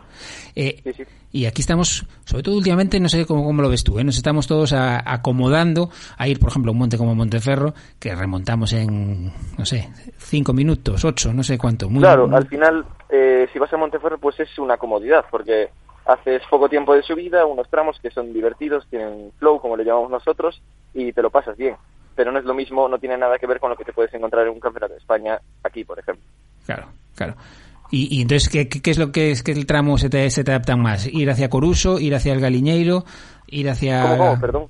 O sea, eh, para preparar este campeonato, entiendo que no solo ha sido Monteferro, sino que has tenido que tirar más de Coruso, más de Galiñeiro. No, claro, sí, normalmente salidas en Bayona sobre todo, Coruso también, Pararaya, que también va mucha gente y está muy bien ese monte, y eso, hacer bastantes tramos. Claro. Bueno, Bayona sí que es cierto, que si sales de Bayona hasta arriba, hasta, hasta la Groba, son 11 kilómetros con la bici de, montaña, de, enduro, te llevará tus, no sé, 40, 50 minutos, ¿no? Sí, casi 50 minutos, sí. Sí, sí, sí. sí.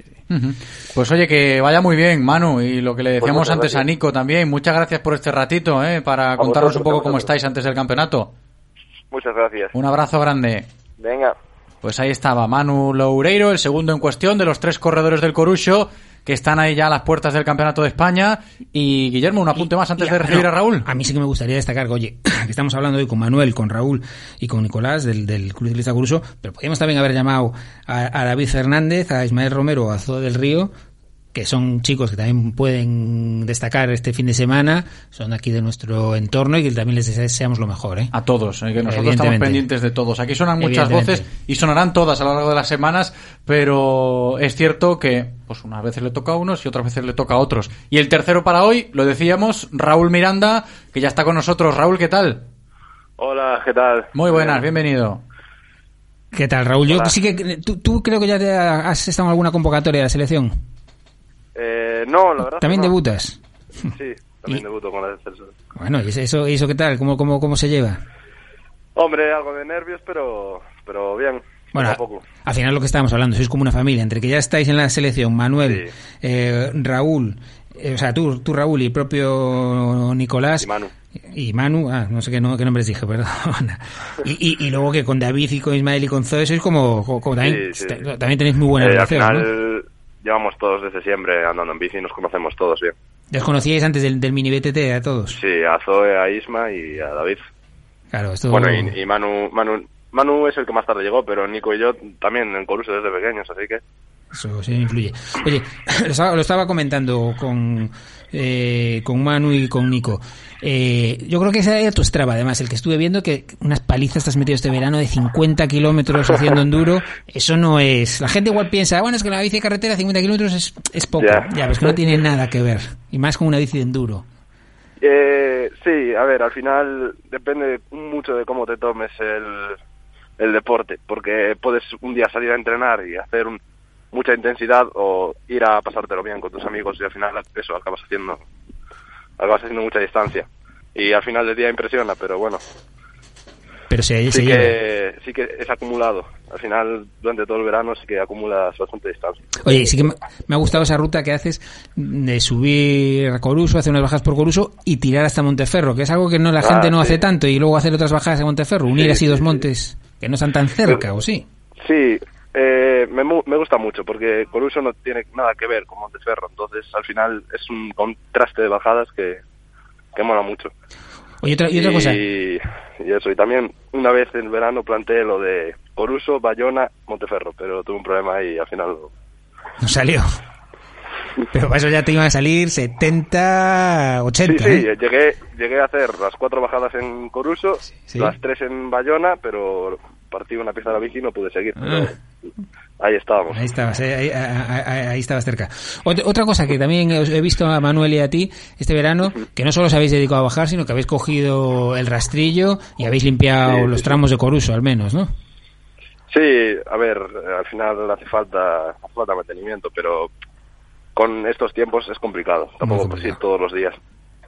Puedes ir con el rastrillo, apartar piedras y piñas y picos, pero no puedes reformar, porque al final con todo el polvo que hay es muy complicado. Oye, que eso es de valorar y de agradecer. Y además es de ayuda, que ellos que lo practican y lo disfrutan tanto, que echen esa mano, son un ejemplo para muchos otros. Para luego los que venimos aquí ya que estamos mayorcitos, llegamos allí, nos lo encontramos limpito, decimos que Dios, que Dios los bendiga a estos chicos. sí, sí, sí, señor. Oye, y ya por ir terminando, Raúl, esta es una pregunta siempre me llama la atención tus gustos musicales. Eres como un poco que, coinciden con los míos antiguos, ¿eh? cuando yo era un chaval. Extremo duro, marea, cosas así. Digo yo, pero este, si, ahora, se lleva el trap, ¿qué pasa con este chico? No sé, no coincido con ninguno de mis amigos en nada, menos, bueno, Manuel también le, gusta algo extremo duro, pero no sé, al final es mejor seguir tus gustos que las modas. Bueno, eso, eso, está bien, está bien. Oye, ¿y qué te gustaría hacer este fin de semana, ya que hablamos de gustos?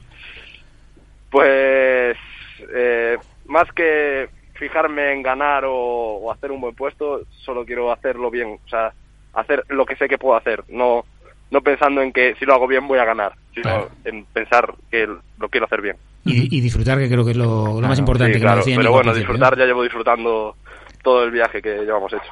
Qué bueno, qué bueno escuchar eso. Raúl Miranda, muchas gracias también por atendernos, como el resto de los compañeros. Un abrazo. Venga, igualmente. Abrazo grande para él, para Raúl Miranda, el tercero en cuestión de los tres ciclistas del Corusho que van a estar allí en ese campeonato de España de enduro. Mucha suerte para todos. Para todos y la semana que viene seguro que, hacemos balance, que estoy convencido que va a ser positivo y va a haber mucho, mucha medalla en Galicia. Además, fíjate lo que hablábamos con ellos y que nos sirva también de, de ejemplo Hablando de enduro, ya lo hemos citado en muchas ocasiones, Guillermo, pero es que tenemos aquí un entorno ¿eh? para hablar de enduro, para hablar de tramos por el monte para ir con la bici. Maravilloso, maravilloso. que ¿Tú eres muy de enduro? Eh, es que me estoy alejando de lo que Sí. ahora los chavales llaman enduro. Yo, mm, que esto que no nos oiga nadie, ¿eh? me consideraba un, un- uno de los primeros empezamos con el enduro. Nos fuimos eh, Esteban Lorenzo, eh, Manuel Gómez Castro, Tony Pérez, eh, Gerardo Lareu y yo. Y no sé si alguien más se me está escapando, seguro que sí, que me perdone. Nos fuimos a la primera carrera con un enduro en Cataluña en el 2000, Debe ser 2009, creo. 2008, 2009. Nos fuimos a Cataluña, primer enduro, y nos creíamos los pioneros.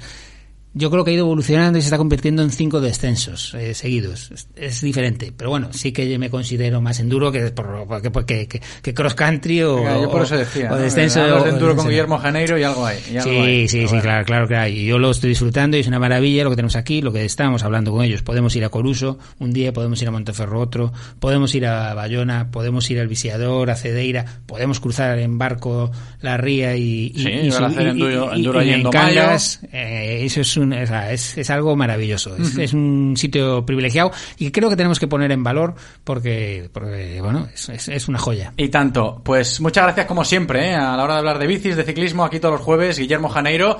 Hasta la semana que viene. Gracias a vosotros. Radio Marca, el deporte que se vive. Radio Marca. En Celta Motor llevamos 20 años a tu lado, trabajando para ofrecerte tu BMW Premium Selection con las mejores condiciones. Tu BMW con dos años de garantía y cuatro años de mantenimiento incluido, financiando con BMW Bank. Celta Motor, tu concesionario BMW Premium Selection en Vigo, Caldas, Pontevedra y Lalín. Ven a descubrir el nuevo Lexus UX híbrido por 28.900 euros. Lexus. Experience Amazing. Oferta financiando con Toyota Credit Bank hasta el 30 de septiembre de 2020. Más información en lexusauto.es. Descúbrelo en las nuevas instalaciones de Lexus Vigo, carretera de Camposancos 141. Así suena el acelerador del planeta. Y así queremos que siga sonando. Volvo XT60. Seguimos innovando para dejarlo todo como está. A un precio que no esperas. Más en volvocars.es. Ven a verlo a tu concesionario Autesa en Vigo, premio a las mejores instalaciones Volvo 2019.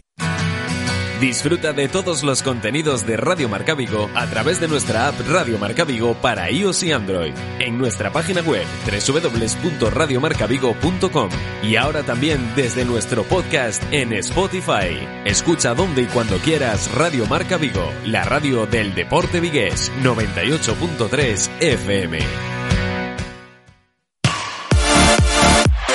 Radio Marca, el deporte que se vive. Radio Marca.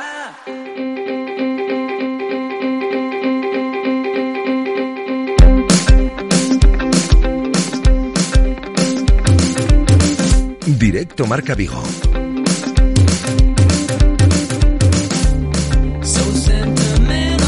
José Ribeiro.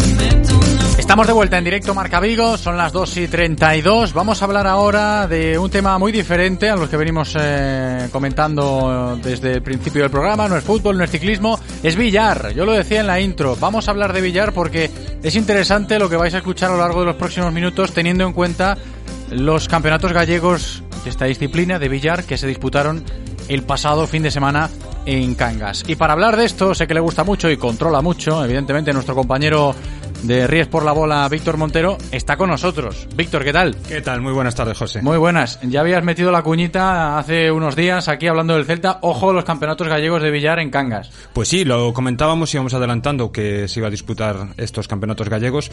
Además, unos campeonatos gallegos que tienen mucho mérito porque han transcurrido en una situación de emergencia sanitaria, pues eh, como la que estamos viviendo en todo el país. Se han tomado las precauciones debidas y, y bueno, se han disputado con total normalidad. Y además, pues vamos a, a tener protagonistas también. Y tanto, unos cuantos protagonistas, empezando por el campeón gallego absoluto, que no es otro que Álvaro García. ¿Qué tal? ¿Cómo estás? Álvaro García, ¿qué tal? ¿Cómo estás? Hola, buenos días, José, ¿qué tal? Bien. Muy buenas. Bienvenido, enhorabuena, ¿eh? Hablando, pues, evidentemente de ese campeonato gallego de billar del otro día, del pasado fin de semana en Cangas, campeón absoluto. Vale, muchas gracias. Pues la verdad es, es una alegría. Yo no sé si vas con esas expectativas, ¿eh?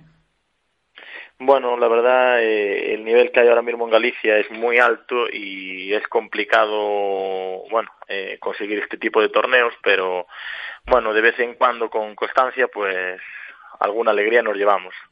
Además el despliegue, ¿no? Cuéntanos un poco que la gente también eh, sepa la magnitud del evento en sí. Hablamos de billar, para muchos desconocido el, el tema de los campeonatos de billares y demás, pero el despliegue el otro día en Cangas fue muy, muy llamativo.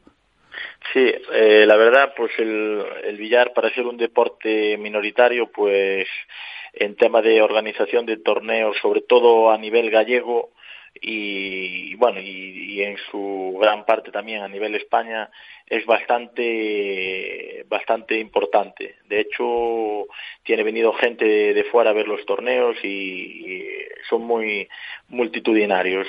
Eh, la verdad están muy bien organizados eh, con siempre se reúnen en, en pabellones donde se juntan bastantes mesas y y hay una organización bastante coordinada por parte de la federación que hace que bueno que sean muy atractivos para el jugador para para el espectador también qué pasa que bueno pues a veces no tenemos la publicidad pues que tienen otros deportes pero la verdad es, es, digno de ver y de y de ir a un y de asistir a un campeonato de estas magnitudes Sí, no, yo, yo, insisto, ¿eh? lo que llamó la atención el pasado fin de semana, ese campeonato gallego de billar celebrado en Cangas, allí en el pabellón de Rodeira.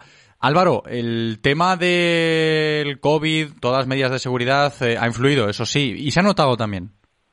Sí, bueno, la verdad eh, ha influido, bueno, un poco negativamente en el despliegue y en, el, en, la gente que ha podido asistir. De hecho, para ir a los campeonatos, aparte de jugar durante toda la temporada, hemos tenido que jugar unas fases previas porque, bueno, con todos los protocolos que, que ha facilitado la Federación a través de la Junta y todo eso, pues no ha permitido que a lo mejor pues asistiéramos eh, todos los participantes como en años anteriores, porque bueno pues la situación que, ahora mismo estamos viviendo pues no lo permite así. Entonces bueno pero bueno las medidas que se han tomado de protección para tanto para espectador jugadores y personal que ha estado trabajando pues es increíble y, y ha hecho que bueno que fuera todo un éxito Además hay que contar, Álvaro, como campeón gallego absoluto de billar, que ya estarás pensando en ese campeonato de Europa. Sí, bueno, la verdad eh, esto es algo previo que viene ya, o sea que ya me he clasificado eh, gracias a la temporada anterior, pero bueno, sí que es cierto que eh, cambia la manera de planificar la temporada y hace que, bueno, pues me plantee eh, tener que, bueno, disputar más torneos de lo normal para poder llegar a las mejores condiciones. Siempre que, bueno, el, tiempo, el trabajo y la economía lo permita, porque, porque hoy en día es muy complicado eh, viajar y eh, hace falta recursos que hoy en día pues Aún, no tenemos. Antes, antes de despedirnos, Álvaro, que esto es interesante también para conocer un poquito mejor el mundo del billar de competición. Tema de ayudas, patrocinadores, lo que necesitas, por ejemplo, sin ir más lejos para el campeonato este de, Europa que está ahí entre ceja y ceja. Bueno, eh, tengo varias colaboraciones, entre ellas me gustaría destacar eh, ProQuest, que es la marca que me patrocina a mí eh, a nivel de material y de mantenimiento de material deportivo, es decir, todo lo que es relacionado con los tacos y todo eso, pues es quien me hace el mantenimiento, pero es un acuerdo de colaboración que no va más allá de lo que es el material, porque hoy en día es muy complicado. Los organismos ayudan lo justo, eh, porque bueno, hay muchos deportes, hay hay prioridades de bueno, pues entiendo que hay deportes más visibles, pero bueno, eh, sí que es cierto que estamos un poco olvidados y pues estaría bien que nos echaran una mano, tanto organismos públicos como bueno, empresas privadas. Pero bueno, es difícil, es difícil, lo entendemos. Bueno, pues con paciencia ¿eh? y con muchas ganas, que no se pierda ese ímpetu de seguir potenciando el billar de competición. Álvaro García, campeón gallego, muchas gracias por estar con nosotros. Un abrazo. A vosotros, un saludo. Chao. Ahí estaba, ¿eh? el campeón gallego absoluto de billar, Álvaro García, Víctor, que, hombre, no deja de ser uno de los protagonistas del fin de semana, del pasado. Sí, además es un chico con una gran trayectoria, eh, se ha coronado por primera vez campeón gallego absoluto. Yo creo que merecidamente ha tenido un duro adversario en la final, como es otro gran jugador de nuestra ciudad, Héctor del Amo que anteriormente ya se proclamó campeón también de esta categoría. Y en fin, eh, llega a un nivel que, que, es, los pequeños detalles son los que marcan el campeón, el subcampeón, incluso los que quedan en el camino, que tienen una calidad terrible, pero esos pequeños detalles en una competición tan apretada como es un campeonato gallego o pudiese ser un campeonato de España, pues son los uh -huh. pequeños detalles los que deciden. Que vino Álvaro García el otro día, el pasado fin de semana, a ganar el gallego de, de Villar desde Ocarballiño, que hay que matizarlo y concretarlo. Y más protagonistas, eh, Víctor, sin ir más lejos, podemos recibir también al presidente de la Asociación Gallega de Villar, que seguro que tiene cosas interesantes que contar a nivel de balance, seguro. Pues sí, creo que tenemos en línea a Carlos Iglesias eh, Lorenzo. Uh -huh. Carlos, ¿qué tal? ¿Qué tal? Buenas tardes. Muy buenas, bienvenido. ¿Qué tal? Pues Carlos es el que mejor nos puede explicar el esfuerzo que tiene que hacer una Asociación Gallega de Villar para montar un campeonato gallego como el que se montó en Rodeira, que ni de lejos es de los más grandes, pero sí que seguramente de los que más trabajo han, dado, ¿verdad, Carlos? Pues sí, la verdad que este año fue una edición, bueno, la 28 edición, llevamos ya 28 años ya eh, rodando con el, con el tema del billar y esta lógicamente ha sido una, una, una edición un tanto atípica. ¿no? En circunstancias normales, para que os hagáis una idea, el campeonato gallego es el, el campeonato más multitudinario de Europa. ¿vale? Normalmente se juega en dos o tres fines de semana, entre seis y nueve días, en función de la participación, y hemos llegado a congregar a 1.500 jugadores de toda Galicia. ¿vale? Eh, este año, debido a las circunstancias del COVID, eh, bueno, cuando se doblegó la famosa curva y, en, y cuando pasamos a la, a la nueva normalidad, eh, decidimos hacer las fases previas en, en clubes de billar durante dos meses y hacer una fase final, que fue lo que se hizo este fin de semana en Rodeira con menos de 300 jugadores, porque así lo marca lo marcaba el protocolo de la Junta de Galicia. En eventos en, en polideportivos o, o, en interior no podía superar eh, el aforo de 300 deportistas. Eh, bueno, siempre y cuando, lógicamente, el, el, polideportivo lo, permita en función de los metros que tenga y demás. Eh, bien, eh, este ha sido una edición atípica y la semana, bueno, todos sabéis que la semana anterior con las dos semanas anteriores de, de, la celebración empezaron los rebrotes, empezaron los rumores de que Coruña o algunas eh, localidades de Coruña podían ser confinadas eh, en dos o tres ocasiones estuvimos incluso a punto de, de no correr riesgo, ¿vale? Porque había mucha gente preocupada, jugadores, equipos, autoridades y demás. Y, y bueno, el, sábado pasado, no el anterior, echamos la moqueta, decidimos hacer el montaje y, y bueno, eh, hemos consensuado uh, conjuntamente con la, con la federación un protocolo súper estricto ¿eh? Mm, con, la, con los técnicos de la Secretaría General del Deporte. Eh, Daniel Benavides nos animó a, tirar para adelante, que es el, el, el, delegado provincial de la Junta de Galicia, y bueno, y así fue. Y al final, pues hemos conseguido llegar con mucha preocupación, con mucho esfuerzo y, y acongojados, lógicamente, ¿eh? porque, bueno, en fin, la situación día a día pinta peor, ¿no? Y bueno, eh, y al final yo creo que ha sido un éxito, por lo menos así los participantes lo, nos lo han manifestado. Y, y, nada, y a ver si el año que viene podemos volver a la, a la normalidad de años y ediciones anteriores y, y a poder ser también sin mascarilla.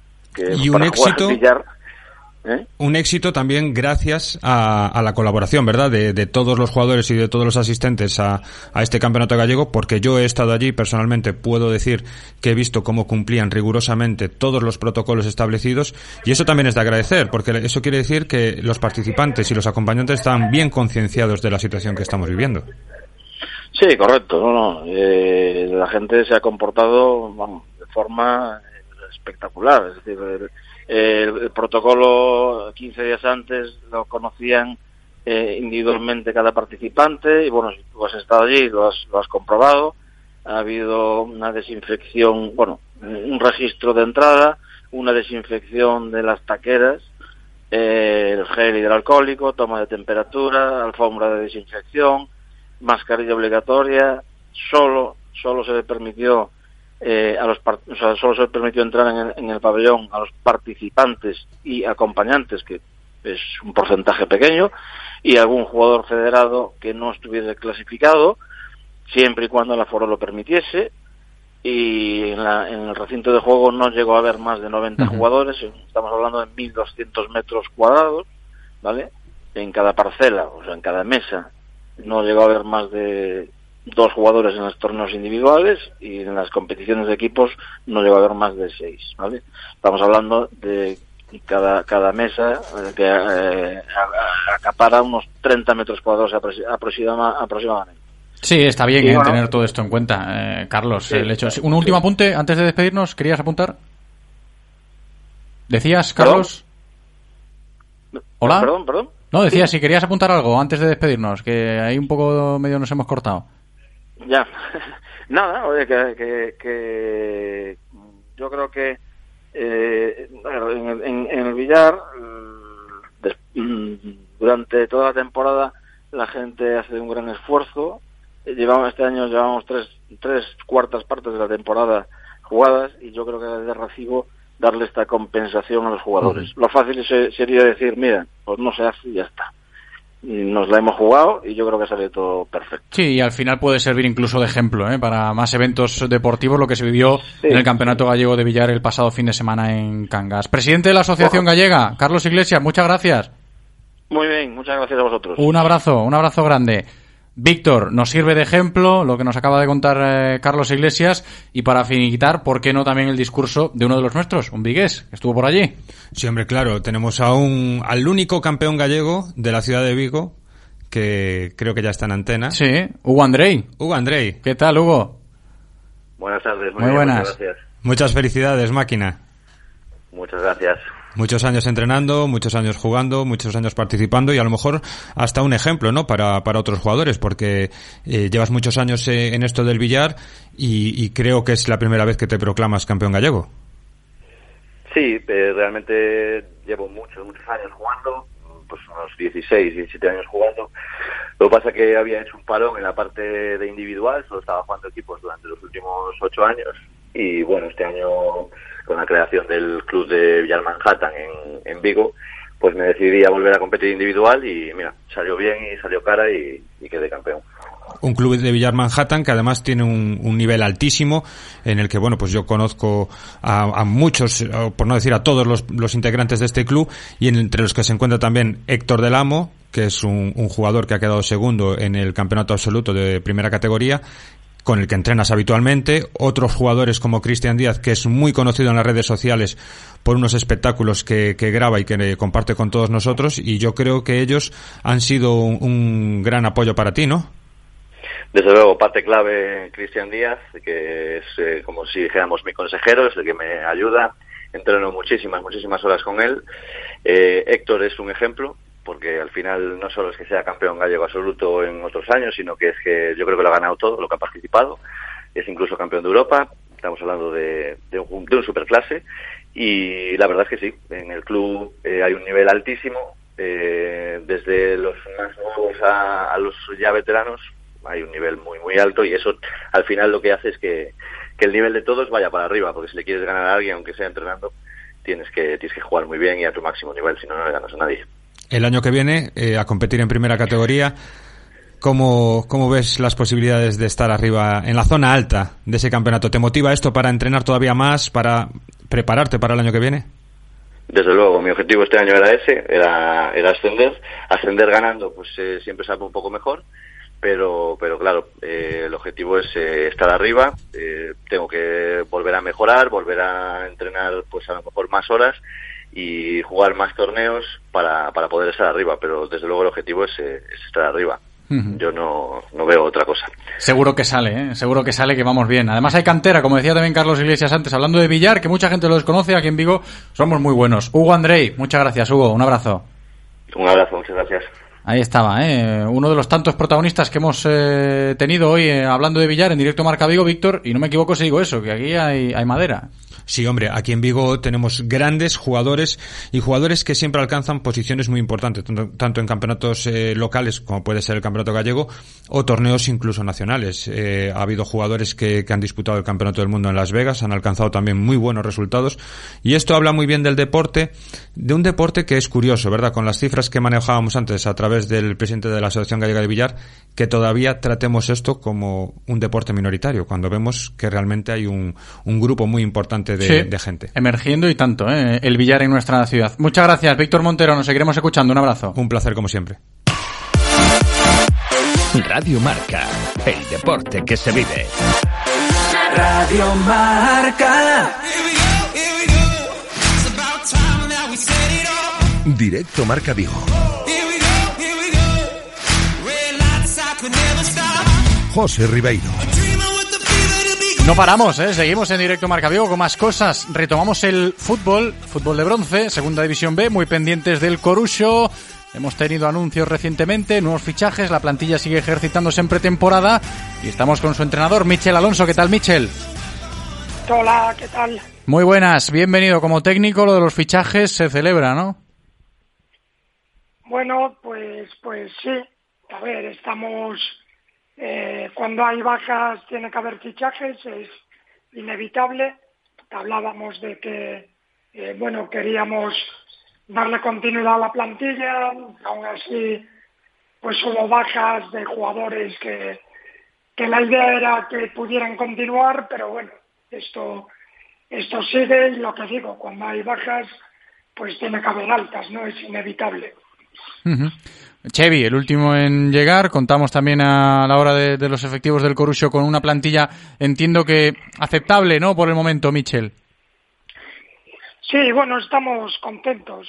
Al final, bueno, pues casi las primeras opciones que a partir de, de confirmar las bajas, las primeras opciones de jugadores que fuimos hablando con ellos, que pudimos incorporarlos y bueno, es para para estar contentos. ¿Y estás contento cómo se nos ha quedado el panorama? Con los temas que ya hemos tocado en alguna ocasión, ¿no? Ahora que ya vemos un poquito la hoja de ruta más clara, no hace mucho lo comentábamos con Antón de Vicente, el capitán del Corucho. ¿Qué opina el míster? Bueno, a ver, ya, ya no es estar contento, es cada vez que, que recibes una noticia, eh, pues en forma de, de fecha de inicio, de cómo van a ser los grupos, pues, pues la recibes bien, porque, eh, bueno, estamos metidos en mucha incertidumbre, primero por lo que, por lo que estamos viviendo, por lo que toca, y después porque no está habiendo, pues, digamos, que, mucho criterio, ¿no? A la hora de hacer las cosas, entonces, bueno, cada, cada noticia, cada certeza de, en cuanto a, a, bueno, esto que hablamos, sabemos que empezamos el 18 de octubre, eh, que estamos en un grupo de 20 equipos y dos subgrupos, y a partir de ahí, pues bueno, esperamos poder eh, que vayan diciendo más cosas porque aún no está todo claro. Me gusta mucho, lo quería comentar también hoy contigo, Michel, esa iniciativa que tenéis en, en Corucho de ofrecerle a la gente el diseño del brazalete del capitán. Bueno, pues sí, a ver, yo creo que que todas estas iniciativas pues eh, pues son buenas y pueden hacer que, que, bueno que la gente eh, participe que ya es una buena noticia y que pueden estar bueno pues cerca del club no de, de alguna manera entonces pues pues bueno lo doy como una una muy buena iniciativa. Porque eso de la masa social en el Corucho quieras que no se nota ¿eh? la gente que va a Bao y, los más fieles eh, cuentan y mucho Sí, se nota mucho. La verdad que, que el año pasado, pues bueno, los partidos del BAU eh, estuvimos muy arropados, el equipo dio muy buen nivel durante todo el año y, también en buena parte pues pues es gracias a la gente que está cerca del equipo, en las buenas, en, en las malas, y bueno, eso, eso ayuda, ¿no? Y tanto, ¿eh? Esto es bonito, lo de que vosotros también podéis participar, si queréis, si os gusta el Corucho, en esa iniciativa de diseñar el brazalete de capitán para la temporada 2021. Podéis ganar una bufanda, ¿eh? Oficial del Corucho Fútbol Club. Diseños que se envían a este correo, prensa arroba coruchofc.com prensa arroba y todos a participar y a apoyar al Corucho. ¿eh? Nosotros desde aquí lo seguimos y mucho. Suerte, Michel, seguiremos en contacto. Un abrazo. Vale, José, gracias. Un abrazo.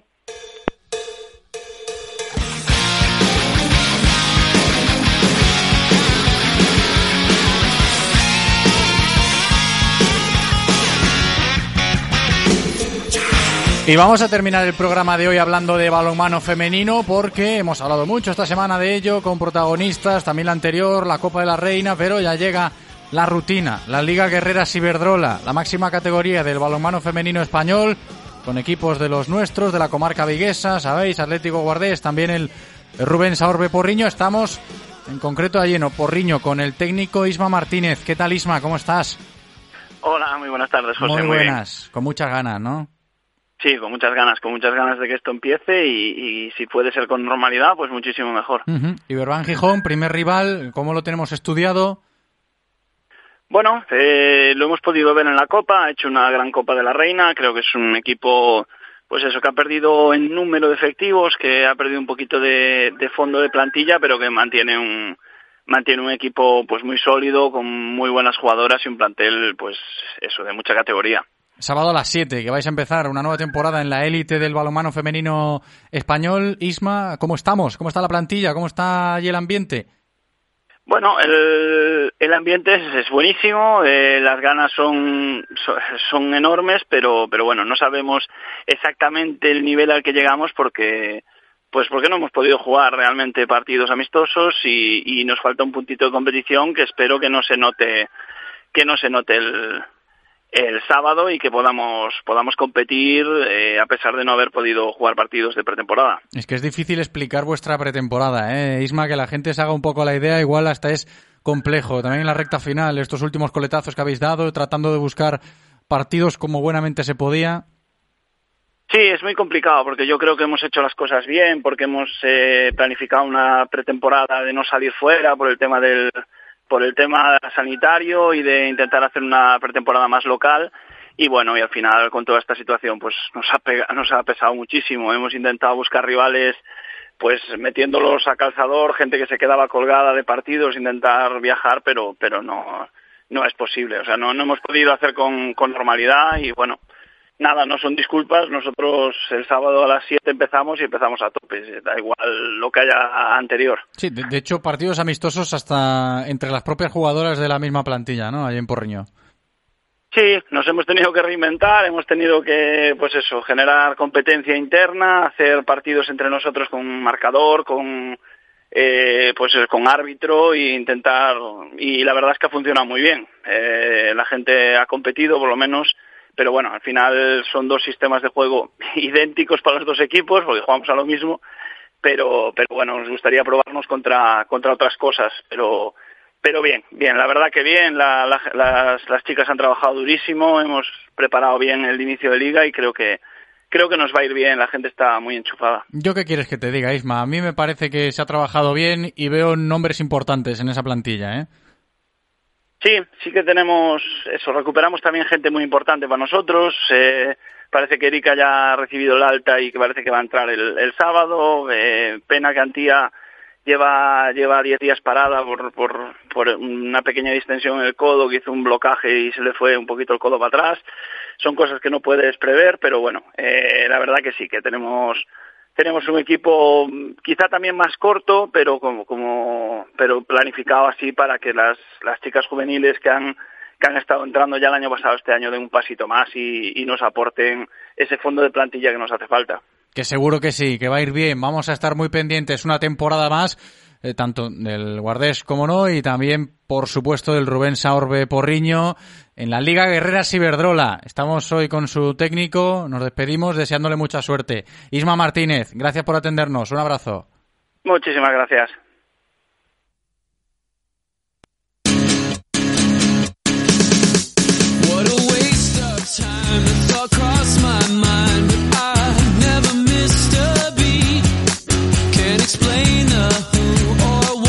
Que quieras que no, pues es un gusto ¿eh? poder hablar con la gente ya pensando en cosas serias, en competición. Que nosotros también estamos reenganchándonos a nuestra nueva temporada radiofónica, vosotros también en vuestros respectivos trabajos y también en la sintonía del deporte que se vive y los clubes, pues más de lo mismo. Digo que se agradece, ¿no? Que no solo es el Celta, que no solo es el fútbol. A Sobal, con el Cangas ahí, la Liga Guerrera Ciberdrola, con Guardés y Porriño y que sean muchos más equipos los que en las próximas semanas puedan retomar sus competiciones, ¿eh? que estamos nosotros muy pendientes de todo eso. Vamos a llegar a las 3 en punto de la tarde, significa que tenemos que despedirnos, no sin antes darle las gracias a Andrés, que ha cumplido como siempre de maravilla en la técnica, y a vosotros por estar al otro lado escuchándonos. Gracias de verdad, me despido hasta mañana. Chao.